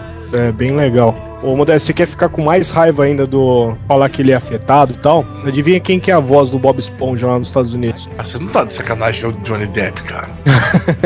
ah, não pode, cara. Do filme de 2009, é ele que faz. Ah, não. Tá pronto, tá pronto, tá pronto. Ah, tá de, tá sacanagem. Que não levaram o cara que faz a dublagem do desenho e que chamaram ele só pra. Sim, só pra ganhar dinheiro. Ah, o- é, outro, outro filme que ele fez que é muito bom, cara, que eu recomendo. From Hell, do Inferno do Alan Moore. Ah, bom. Ah, Não, é, é um, é um do inferno, não é bem o do Alamur, né? É, é. Ah, mas, pera, o podcast não é do Johnny Depp, tá? Ele já apareceu em 500 bilhões de filmes ele. Mas- fez oito participações só nos filmes do. É, só, só oito. Mas o, podcast é sobre o Tim Burton. Cara, quem mais achou legal essa ideia desse filme, cara? Eu, o trailer eu achei muito legal, cara. Foda pra Eu, eu não vi absolutamente nada desse filme, só algumas imagens só, então eu não sei. Mas veja o trailer então agora, por favor, Zé. O trailer eu não vi, mas eu vi, eu vi os- as imagens do, do filme, inclusive dos posters, né, que eles estão jogando aí na internet. O que eu achei legal desses posters que eles estão mandando aí, eu não sei se vocês colecionavam aquelas figurinhas autocolantes da década de 80. Cara, o- algumas. é, os posters são muito década de 80, é, com coisa brilhante assim. Eu não sei se vai dar certo o filme com, com esse colorido todo assim. e- É que o filme tem uma, uma pegada. Tem uma pegada de humor, cara. Tem um sombrio assim e tal, mas é, é humor, cara. Então, não sei mas se- da última vez que ele fez isso, de um tom de humor com um tom mais é, sério assim, foi Marte Ataque ficou uma porcaria, né, cara? É que eu não sei se vocês vão lembrar do filme chamado Amor à Primeira Mordida. Ele lembrou muito esse filme. Ele ficou muito nessa pegada, assim, do vampiro meio do, do século XVIII, no meio do, da era disco, assim, sabe? Na verdade, esse, esse Dark Shadows, né, cara, ele era uma novela americana. Na- né, ali pela época de 70, 80, não lembro agora, e que era uma novela de terror. Quando o, o Tim Burton botou aquilo, pegou aquilo na mão e disse, cara, dá pra tirar muita zoação com isso. E realmente o trailer, cara, tem muita tirada, assim, de muita tirada de, de- de humor. E, cara, vai ser uma comédia, eu acho que vai ser uma comédia boa, cara. Faltou só os Beast Boys do clipe de sabotagem junto ali. Tô vendo o trailer aqui, tá da hora o filme, pô. Ele é foda, cara. É, engraçado, cara. Ah, Ai, cara, e esse filme do Dark Shadows, além da Michelle Pfeiffer, tem a Eva Green, né, que fez o, o Cassino Royale lá. E tem a Chloe Moretz também, que é uma atriz muito boa também. E tem o Alice Cooper fazendo o Alice Cooper. Porra, legal. Pô, que foda, vai pegar o auge da, do Alice Cooper, né? O sucesso dele deve ser mais ou menos nessa época aí do que ele aparece no filme, né? Tem o Christopher Lee, cara. Tem o Rorschach aqui, ó, o Jack Earl Haley. Ah, não sei falar o nome desse cara. Jack Earl Haley. Pois é, bom, eu tô empolgado pra ver esse filme, acho que vai ser legal. Não acho que vai ser um dos filmes mais memoráveis do Tim Burton, com certeza, né? Porque, porra, a competição é desleal. E tem filme dele que é- vai direto pra pra lata de lixo, né?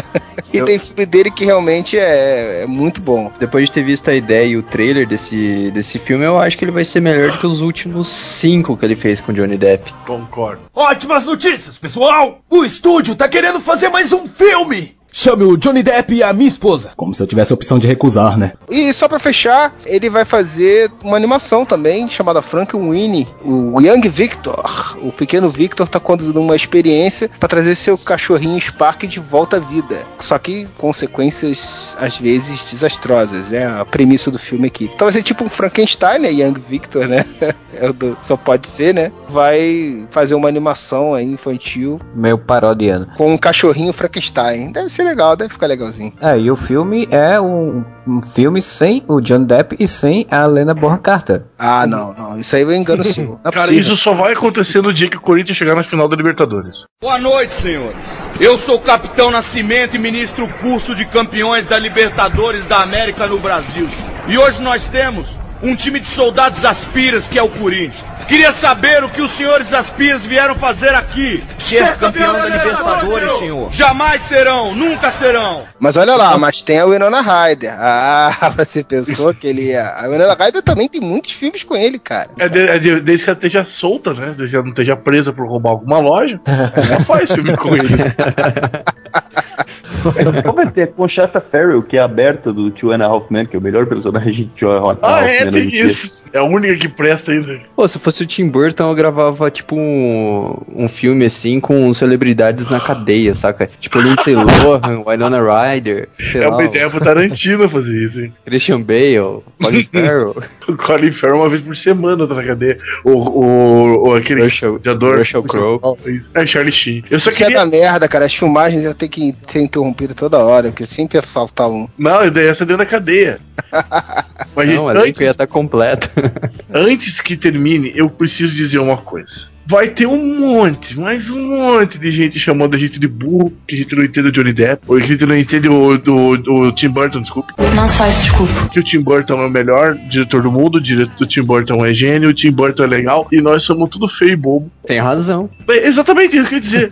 Nós somos tudo, tudo ignorante em Tim Burton. Pode xingar à vontade nos comentários, vai fundo, exerça o seu direito de- de- democrático de xingar a gente. Nossos ouvintes, nossas ouvintes hipsters vão reclamar pra caralho. É, Johnny Depp é lindo, ai. Hum, boiola. Só que tem uma coisa que a gente não pode deixar de falar. A gente falou de vários filmes realizados por Tim Burton, citamos até alguns aí que ele atuou como produtor ou roteirista. Mas aqui, o Arel, a gente curte quadrinhos e não tem como não falar sobre o filme não feito pelo Tim Burton pra fechar o podcast. Qual? O Superman Nicolas Cage. Não!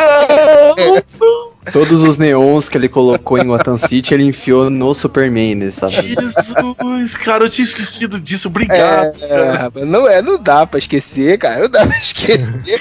Ele quase fez o filme do Superman com o Nicolas Cage. Eu vou botar só uma, só uma foto, só uma foto. Aquele cabeludo, por favor, a primeira que aparece. Ele cabeludo. É, Mas olha que coisa bonita. Imagina que legal ia ser se ele fizesse o filme do Batman encontrando com o Superman, o Batman Michael Keaton encontrando com o Superman Nicolas Cage. Cara. Em uma clínica pra implante de cabelo, talvez. de mullet, eles iam tirar os mullet pra implantar na testa. O filme ia se chamar Superman Lives. Que tá mais cara de morto do que de vivo, né? E uma aranha gigante e robótica do filme, cara. Vai tomando. Vocês viram a explicação dele por esse uniforme colorido? Que era esse uniforme, essas luzes, essas cores todas que captavam os raios do sol que faziam ele ter a super força. Eu achei que era a testa gigante do Nicolas Cage. Que refletia o A sol, testa né? gigante do Nicolas Cage dá pra fazer de, de- é tipo um receptor de energia solar, cara. Não precisa de. Não, é, é- é a roupa do Superman elétrico essa bosta aqui, cara. Cara, esse filme ia ter, ele pretendia ter a Winona Ryder como Lois Lane. Nossa! De novo, de novo. Um britânico aqui como Brainiac. O Christopher Walken como Lex Luthor. Nossa! Johnny Depp como Joe, Jimmy Olsen. Não, Jo- Johnny Depp não, não. Jimmy Olsen, chuta quem você acha que seria Jimmy Olsen. Ah, Winona Ryder. Matt Damon como Jimmy Olsen. Ah, E houve especulações que o cantor Bob Dylan ia fazer uma participação como Jorel. Não! Olha só, Um cara. violãozinho do lado, né? Quando ele ia é bobagem, né? Rapaz, olha, esse filme teve vários roteiros, né? Teve roteiro, começou com o roteiro do Kevin Smith, e a ideia parece que ia ser o Brainiac teria destruído o planeta Krypton. E teve várias coisas, é, teve envolvendo morte do super-homem. Tinha o super-homem Cara, enfrentando ursos polares. Não! Não, sério, urso polar. O super-homem, ele achava que o, o super-homem não, o Tim Burton, não, o super-homem não achava nada. o super-homem, se ele existia, ele tava achando que era uma merda. Mas o Tim, ele achava o super-homem não devia voar. Pra Ele- quê? móvel e poderes elétricos. Manja o super-homem elétrico? Bicho, é- esse filme é todo errado, cara. Basta ver uma imagem de, de- que é essa do, do esse uniforme ridículo que você já vê que é tudo errado, cara. Agora o Nicolas Cage, ele comprou Action Comics número 1. Ele conhece quadrinhos, ele sabe quem é super-homem. Mas o Nicolas Cage, ele quer mais fuder com os quadrinhos, cara. Ele deve ser, ele deve ser parente do, do, do Frederick Werton, que quis acabar com os quadrinhos, cara. cara, ele só faz merda, cara. Ele só faz merda. Ah, Pô, que é legal, eu não vi. Ah, não, Kikaz, a participação dele em Kikaz é legal, mas ele tá interpretando o Batman do Adam West. É é um pastiche de super-heróis o que ele faz ali, mas é muito bem, é muito legal. É, não, não. Nicolas Cage é, é muito errado. Pra qualquer tipo de super-herói, cara. Parabéns, campeão. Puta, eu vou ter pesadelo com essa porra de super-homem agora. Ótimas notícias, pessoal! O estúdio tá querendo fazer mais um filme! Chame o Johnny Depp e a minha esposa. Como se eu tivesse a opção de recusar, né? Por essa maravilhosa né, lembrança, é, vamos para as considerações finais e fechar o podcast. Senhor Marcelo Soares. Olha, cara, a gente falou muito sobre o Tim Burton como diretor e tal, mas eu queria eh, dar uma descrição aqui do- de um livro que ele fez em 97, um livro infantil, chamado O Triste Fim do Pequeno Menino Ostra e Outras Histórias, que a história é bem, uma história bem bonita e singela, uma história infantil que tem cenas de violência familiar, suicídio, sexo não explícito, traição extraconjugal, onde o amante da adulta da história é um ferro de engomar, e é essa história linda e maravilhosa que o Tim Burton fez como uma história infantil. Então, por aí você já tira um pouco de como é a mente desse ser. Quem chupa pequena ossa?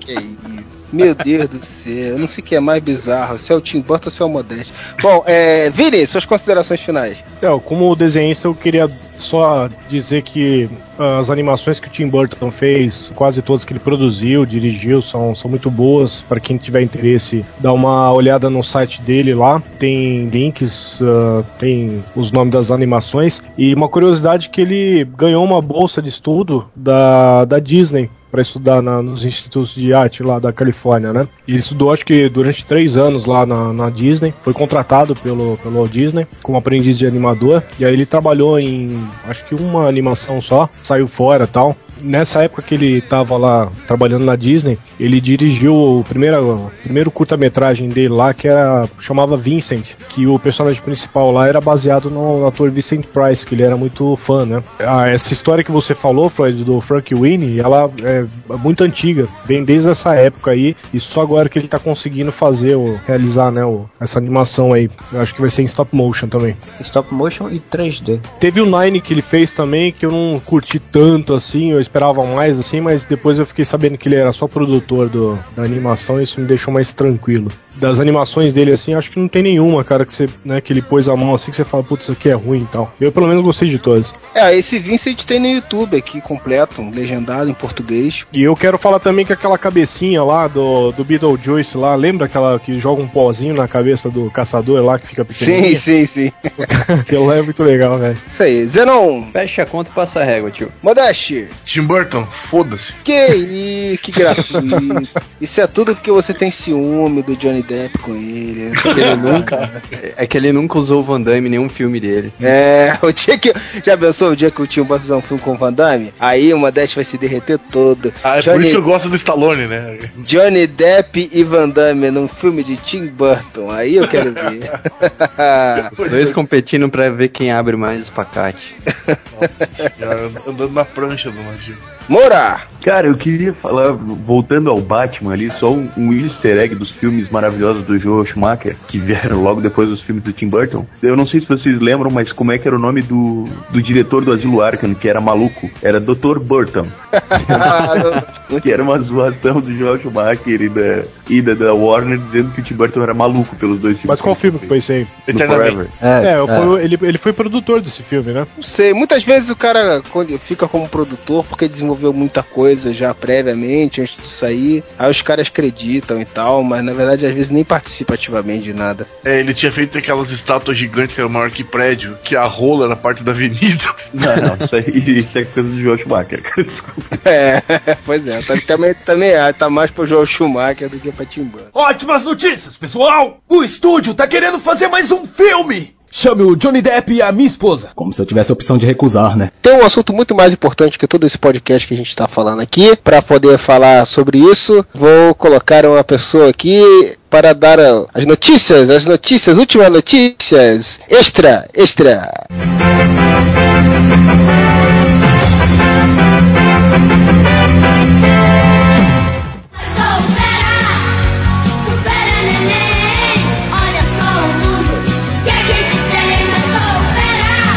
Acabei de chegar do hospital agora, meu filho acabou de nascer, porra! Aê, uma salva de palmas pro senhor Duende Amarelo. Como é que tá o Danilo Osborne? O Danielinho tá bem, veio bem, veio pesadinho, veio com 3,6 kg, 48 centímetros e meio, saudável, perfeito, acho que vem de olho verde ou, ou olho azul. Opa, não consigo. Trabalha, hein?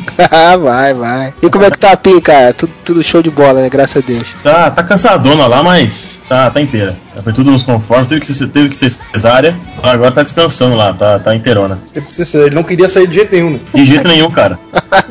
É uma semana que a gente tá na expectativa aqui. Filho da mãe, cara, o médico falou assim, filho da mãe, ele tava com dilatação cer- certinha já, total. Tinha que fazer um movimento lá com a cabeça que tinha que virar pra encaixar no colo do. Sim, sim, sim, pra cabeça ficar pra baixo. Isso, ele não virou. Teimoso pra caralho. Teimoso pra caralho. Eu falei, vai nascer no dia 18, né, velho? Que eu faço aniversário dia 18, a Pim dia 18. Falei, ah, vai fazer dia 18 também. E o médico falou, não, vai fazer dia 20. Fez nem dia 18 nem dia 20, né? Fez dia 19. Personalidade já. Folgado, não quis nascer no dia, não quis fazer a, cabeça entrar, encaixar no colo do outro. Ele é folgado, cara, folgado. nasceu de gorrinho, hein? Já nasceu de gorrinho de doente. De gorrinho de doente, gorrinho do Sparmeira. Aê! No hospital, porra. e o médico é palmeirense, né, cara? Ele é mó piadista? Que por acaso é o tio da Pim, na verdade, do parto da gente. Porra, cara, a Pim tem parentes em todas as. Todas, cara. Todos os lugares do mundo e áreas. A Pi não tem uma família, ela tem a dinastia. Ela tem uma organização mundial, cara, de parente da Pim. O negócio chama Pin Illuminati. E aí ele fazendo a, a, a cesárea, ele falou, pô, Thiago, vem cá, vem cá, vem cá, vem ver. Aí eu fui lá ver e falou, cara, tem que ser corintiano, né, cara? Ele tá com duas cordas em cima do pescoço, já nasceu preso, enrolado, tinha que ser corintiano esse porra, né? Eu falei, que merda. Tá. Isso é pleno parto, cara, eu mereço, viu? Foi legal, foi tudo bem daqui a pouco ele tá aqui comigo no, na casinha do doente aqui. Daqui a pouco ele tá aí gritando, whatever! Já, já, já, já. Vai ter a geração nova aí, ó. Faltou o resto do pessoal aí. Mas aí, Duane, desmaiou? Não, cara, assisti tudo lá. Fiquei esperando fazer os preparativos pra poder fazer a cesárea e tal. Aí quando começou a abrir lá a barriga, eu fiquei do- da porta pra fora, mas com a porta aberta. Então eu tava vendo toda, toda a movimentação. Aí quando ele foi tirar da barriga, ele me chamou pra ver. Aí eu fui lá, tipo, me aproximei e vi lá e tirando de dentro da barriga dela mesmo. Assim, é animal, cara. É um negócio absurdo, bicho. Cara, agora Viana é tudo macho, rapaz. Que história é essa? Eu também, eu, eu não só assisti, como eu filmei, cara. Eu filmei o parto do meu filho, cara. Eu meu, porra, cara. Filmei o primeiro banho, que quem deu o primeiro banho nele fui eu lá no hospital, então tá tudo filmado. Aí, Tanto moleque tá sujo até agora. tipo, dar banho e filmar ao mesmo tempo. Imagine como. Não, né, porra? Botou aquelas câmeras de, de paraquedista, tá ligado? Na testa, assim. Eu tenho uma Tech Pix, eu coloquei no pedestal. É, que foda, Era cara. isso, gente. Era só isso mesmo pra falar com vocês aí, pra compartilhar com vocês que. Parabéns. E se não fosse o Areba, eu não teria achado a PIN, não teria conhecido vocês, não teria tido meu filho. Então eu tenho que agradecer vocês também que, porra, sem isso aqui não teria dado andamento na minha vida como aconteceu. Isso aí, cara, pô, nos- parabéns mesmo. Eu, como pai babão, eu sei que você vai ter muitos momentos de cansaço pra caralho, mas muitos momentos de infelicidade em dobro, cara. É, é demais, é muito bom. Agora o filho do, do pinguim com o duende, o que, que vai sair disso daí? Que poderes que ele vai desenvolver, hein? Não sabemos, vamos ver. Ah, velho. Vamos esperar pra ver.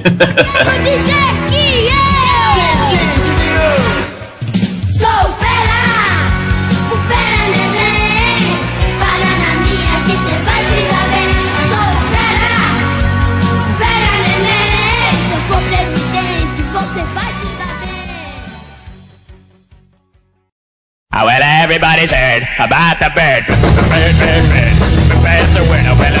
É mais um momento Areva na área, senhores. Aqui é o Freud, temos o senhor Thiago Moura, o senhor Rafael Rodrigues, o senhor Vini, o senhor Marcelo Soares. Vamos acelerar que o podcast já ficou grande, hein? Comentários! Comentários do podcast sobre luta. O Secret, pra variar, ele comentou uma coisa que não tem nada a ver com o podcast. Curioso pra saber qual será o tema do Areva Cast 100. Falta pouco, já, já tá logo ali bem atrás de vocês.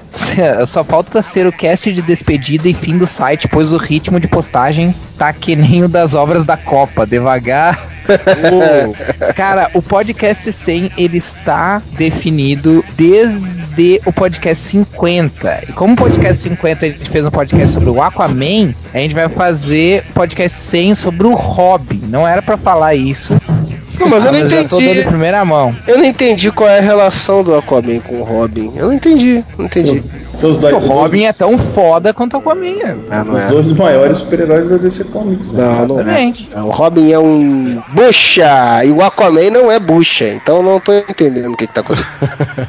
A gente tinha combinado que ia ser do Ricardito, hein? É, pode- Ah, é verdade. O Ricardito sem braço, na verdade, né? A gente ia só pegar o podcast inteiro só sobre a fase em que ele perdeu o braço. Só sobre a história em que ele bate e mata o cara com o gato. que ele come o gato, que ele. É, rapaz, faz um filé miau. Tem o Henver Collapse, ele mudou, né, o, o nick dele. Ele tá curioso pra saber o que a putinha mor do Blade Runner que eu conheço achou de Prometheus. Você tá, ele tá curioso de saber o que, que você achou do Prometheus, é isso? Eu não, a putinha mor de Blade Runner. Eu sou, eu sou putinha mor do, do Ridley Scott. Só queria dizer que já tem ó, lá no, no site aí, há muito tempo atrás, já tá com a resenha aí. É só ler. Eu não vou ler porque eu ainda não vi, mas quem sabe até. Bom, em breve pode ser uma resenha minha também, eu não sei quando que eu verei, mas pretendo ver em breve. Mais algum, Vini? Tem do Stuart Collapse. Cara, eu, eu- agora eu descobri por que que tá tudo escrito Collapse. Cara, que bosta, velho. Agora que eu- não entendi o River Collapse. Agora quando você me de Collapse, puta que que pariu. merda, né, velho?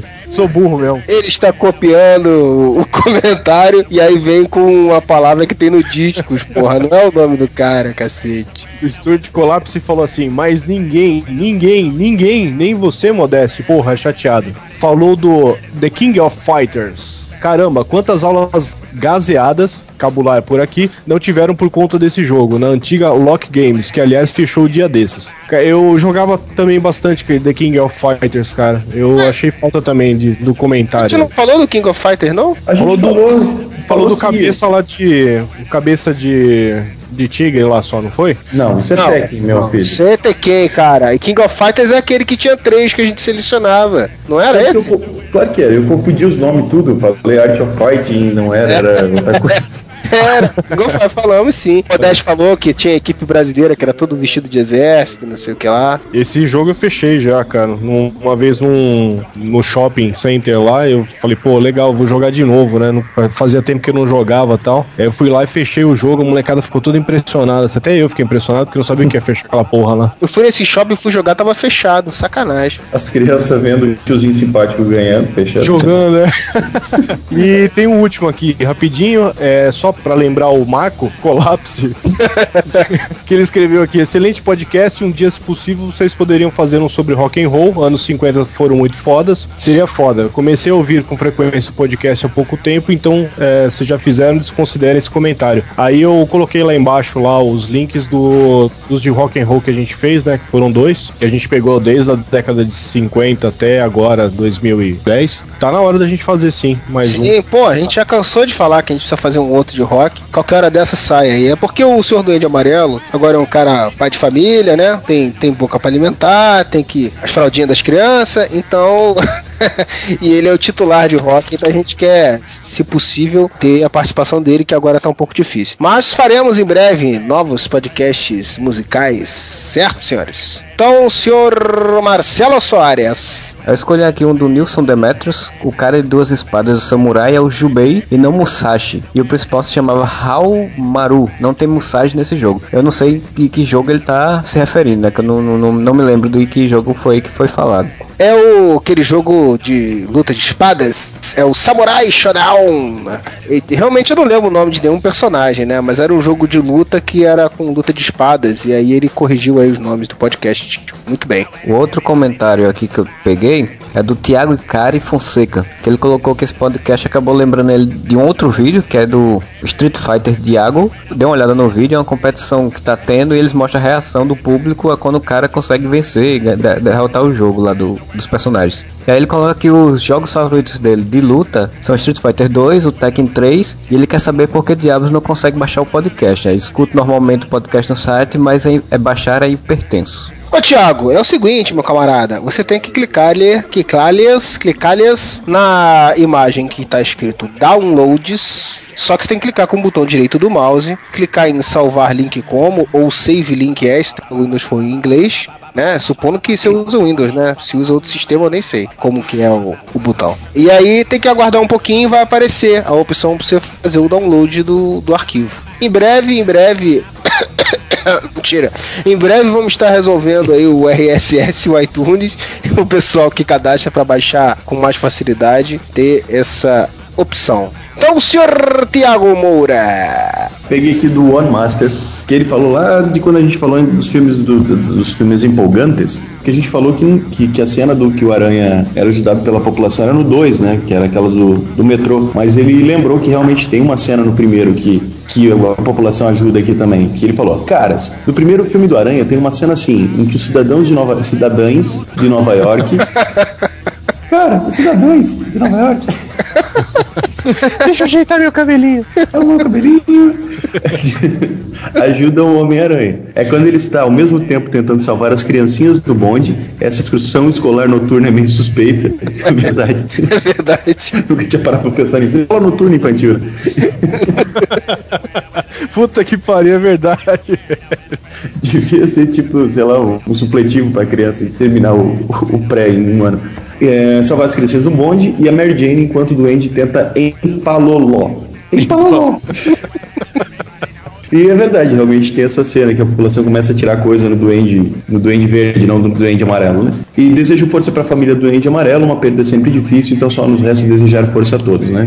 O duende tá passando por, uma, por duas fases aí e ele tá dando, mandando uma força aqui pro nosso amigo. Um do Nilson Demetrios aqui, que ele começou kkkkkkkk, podcast muito bom. Achei o bico com a empolgação do Modeste. Na verdade, eu fiquei assustado com a empolgação do Modeste.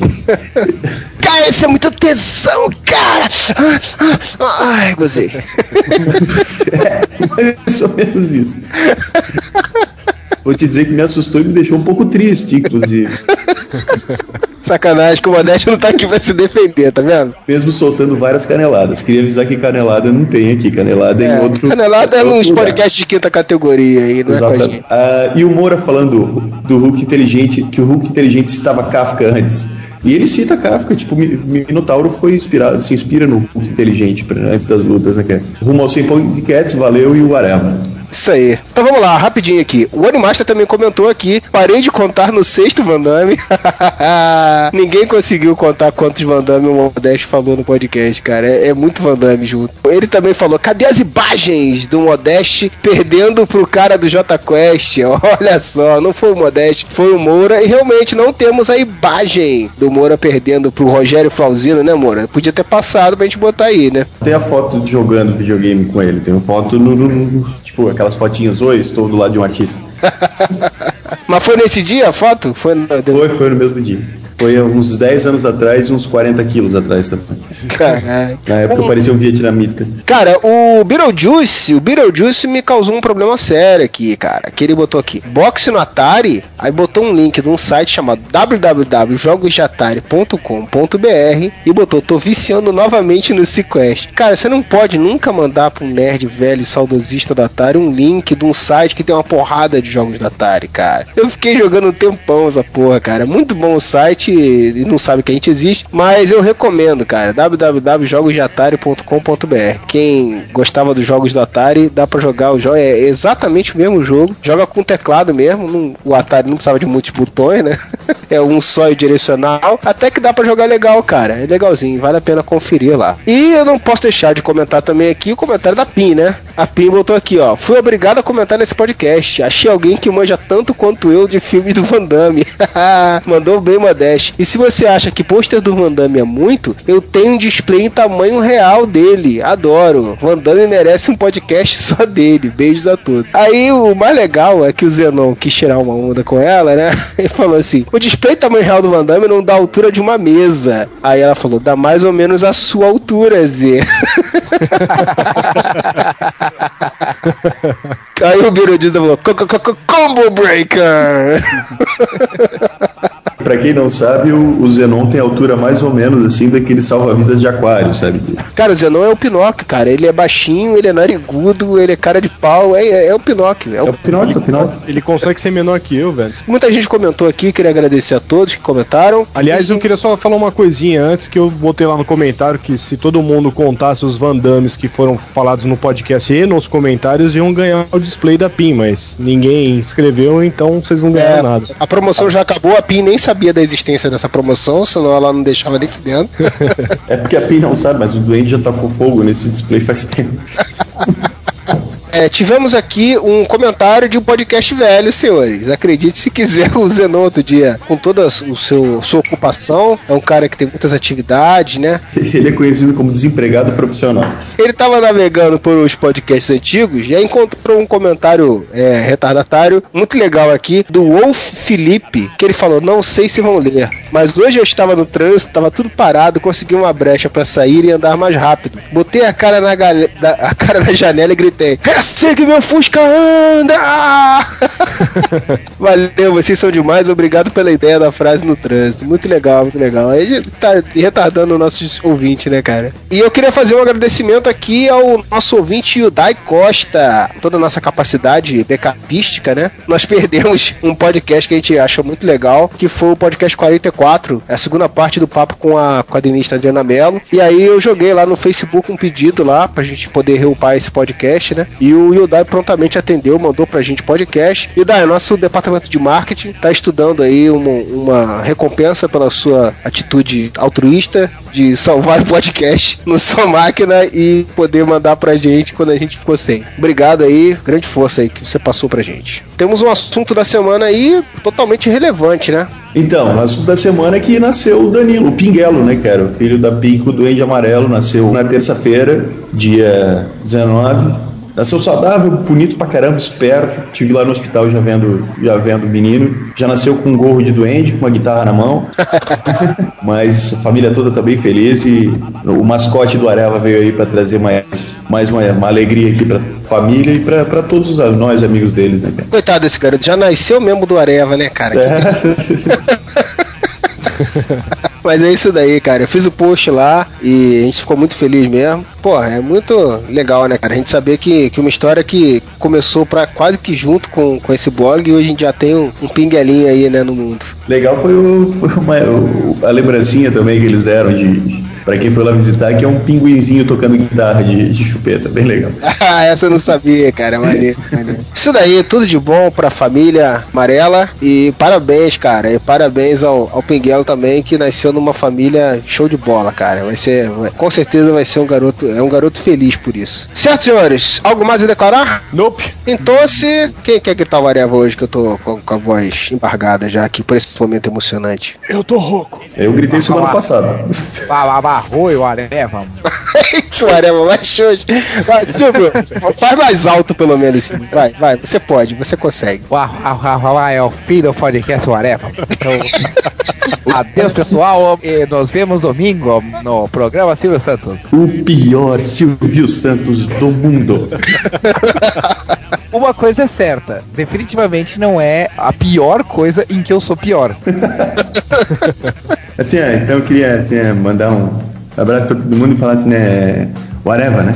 Meu Deus, tá ficando cada vez pior. Chega, gente, chega, gente. Vai lá, Areva! Pronto. Acabou obrigando o Freud a falar. Essa, essa, era- essa era a intenção.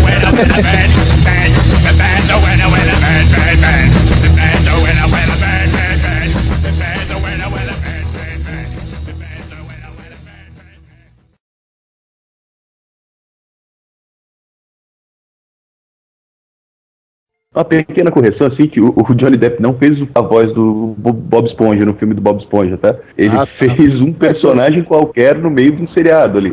Evine, Evine. Não, tá aqui. tá aqui na Wikipédia, cara. Tá aqui. Tá, Ah, A grande Wikipédia, tá certo. O Johnny Depp fez uma participação no desenho fazendo esse surfista aqui. Olha a cara do surfista. Ô, ô, Vini, peraí, cinco minutinhos que o, o Johnny Depp vai dublar o Homer Simpson na Wikipedia. Já já, eu coloco aqui.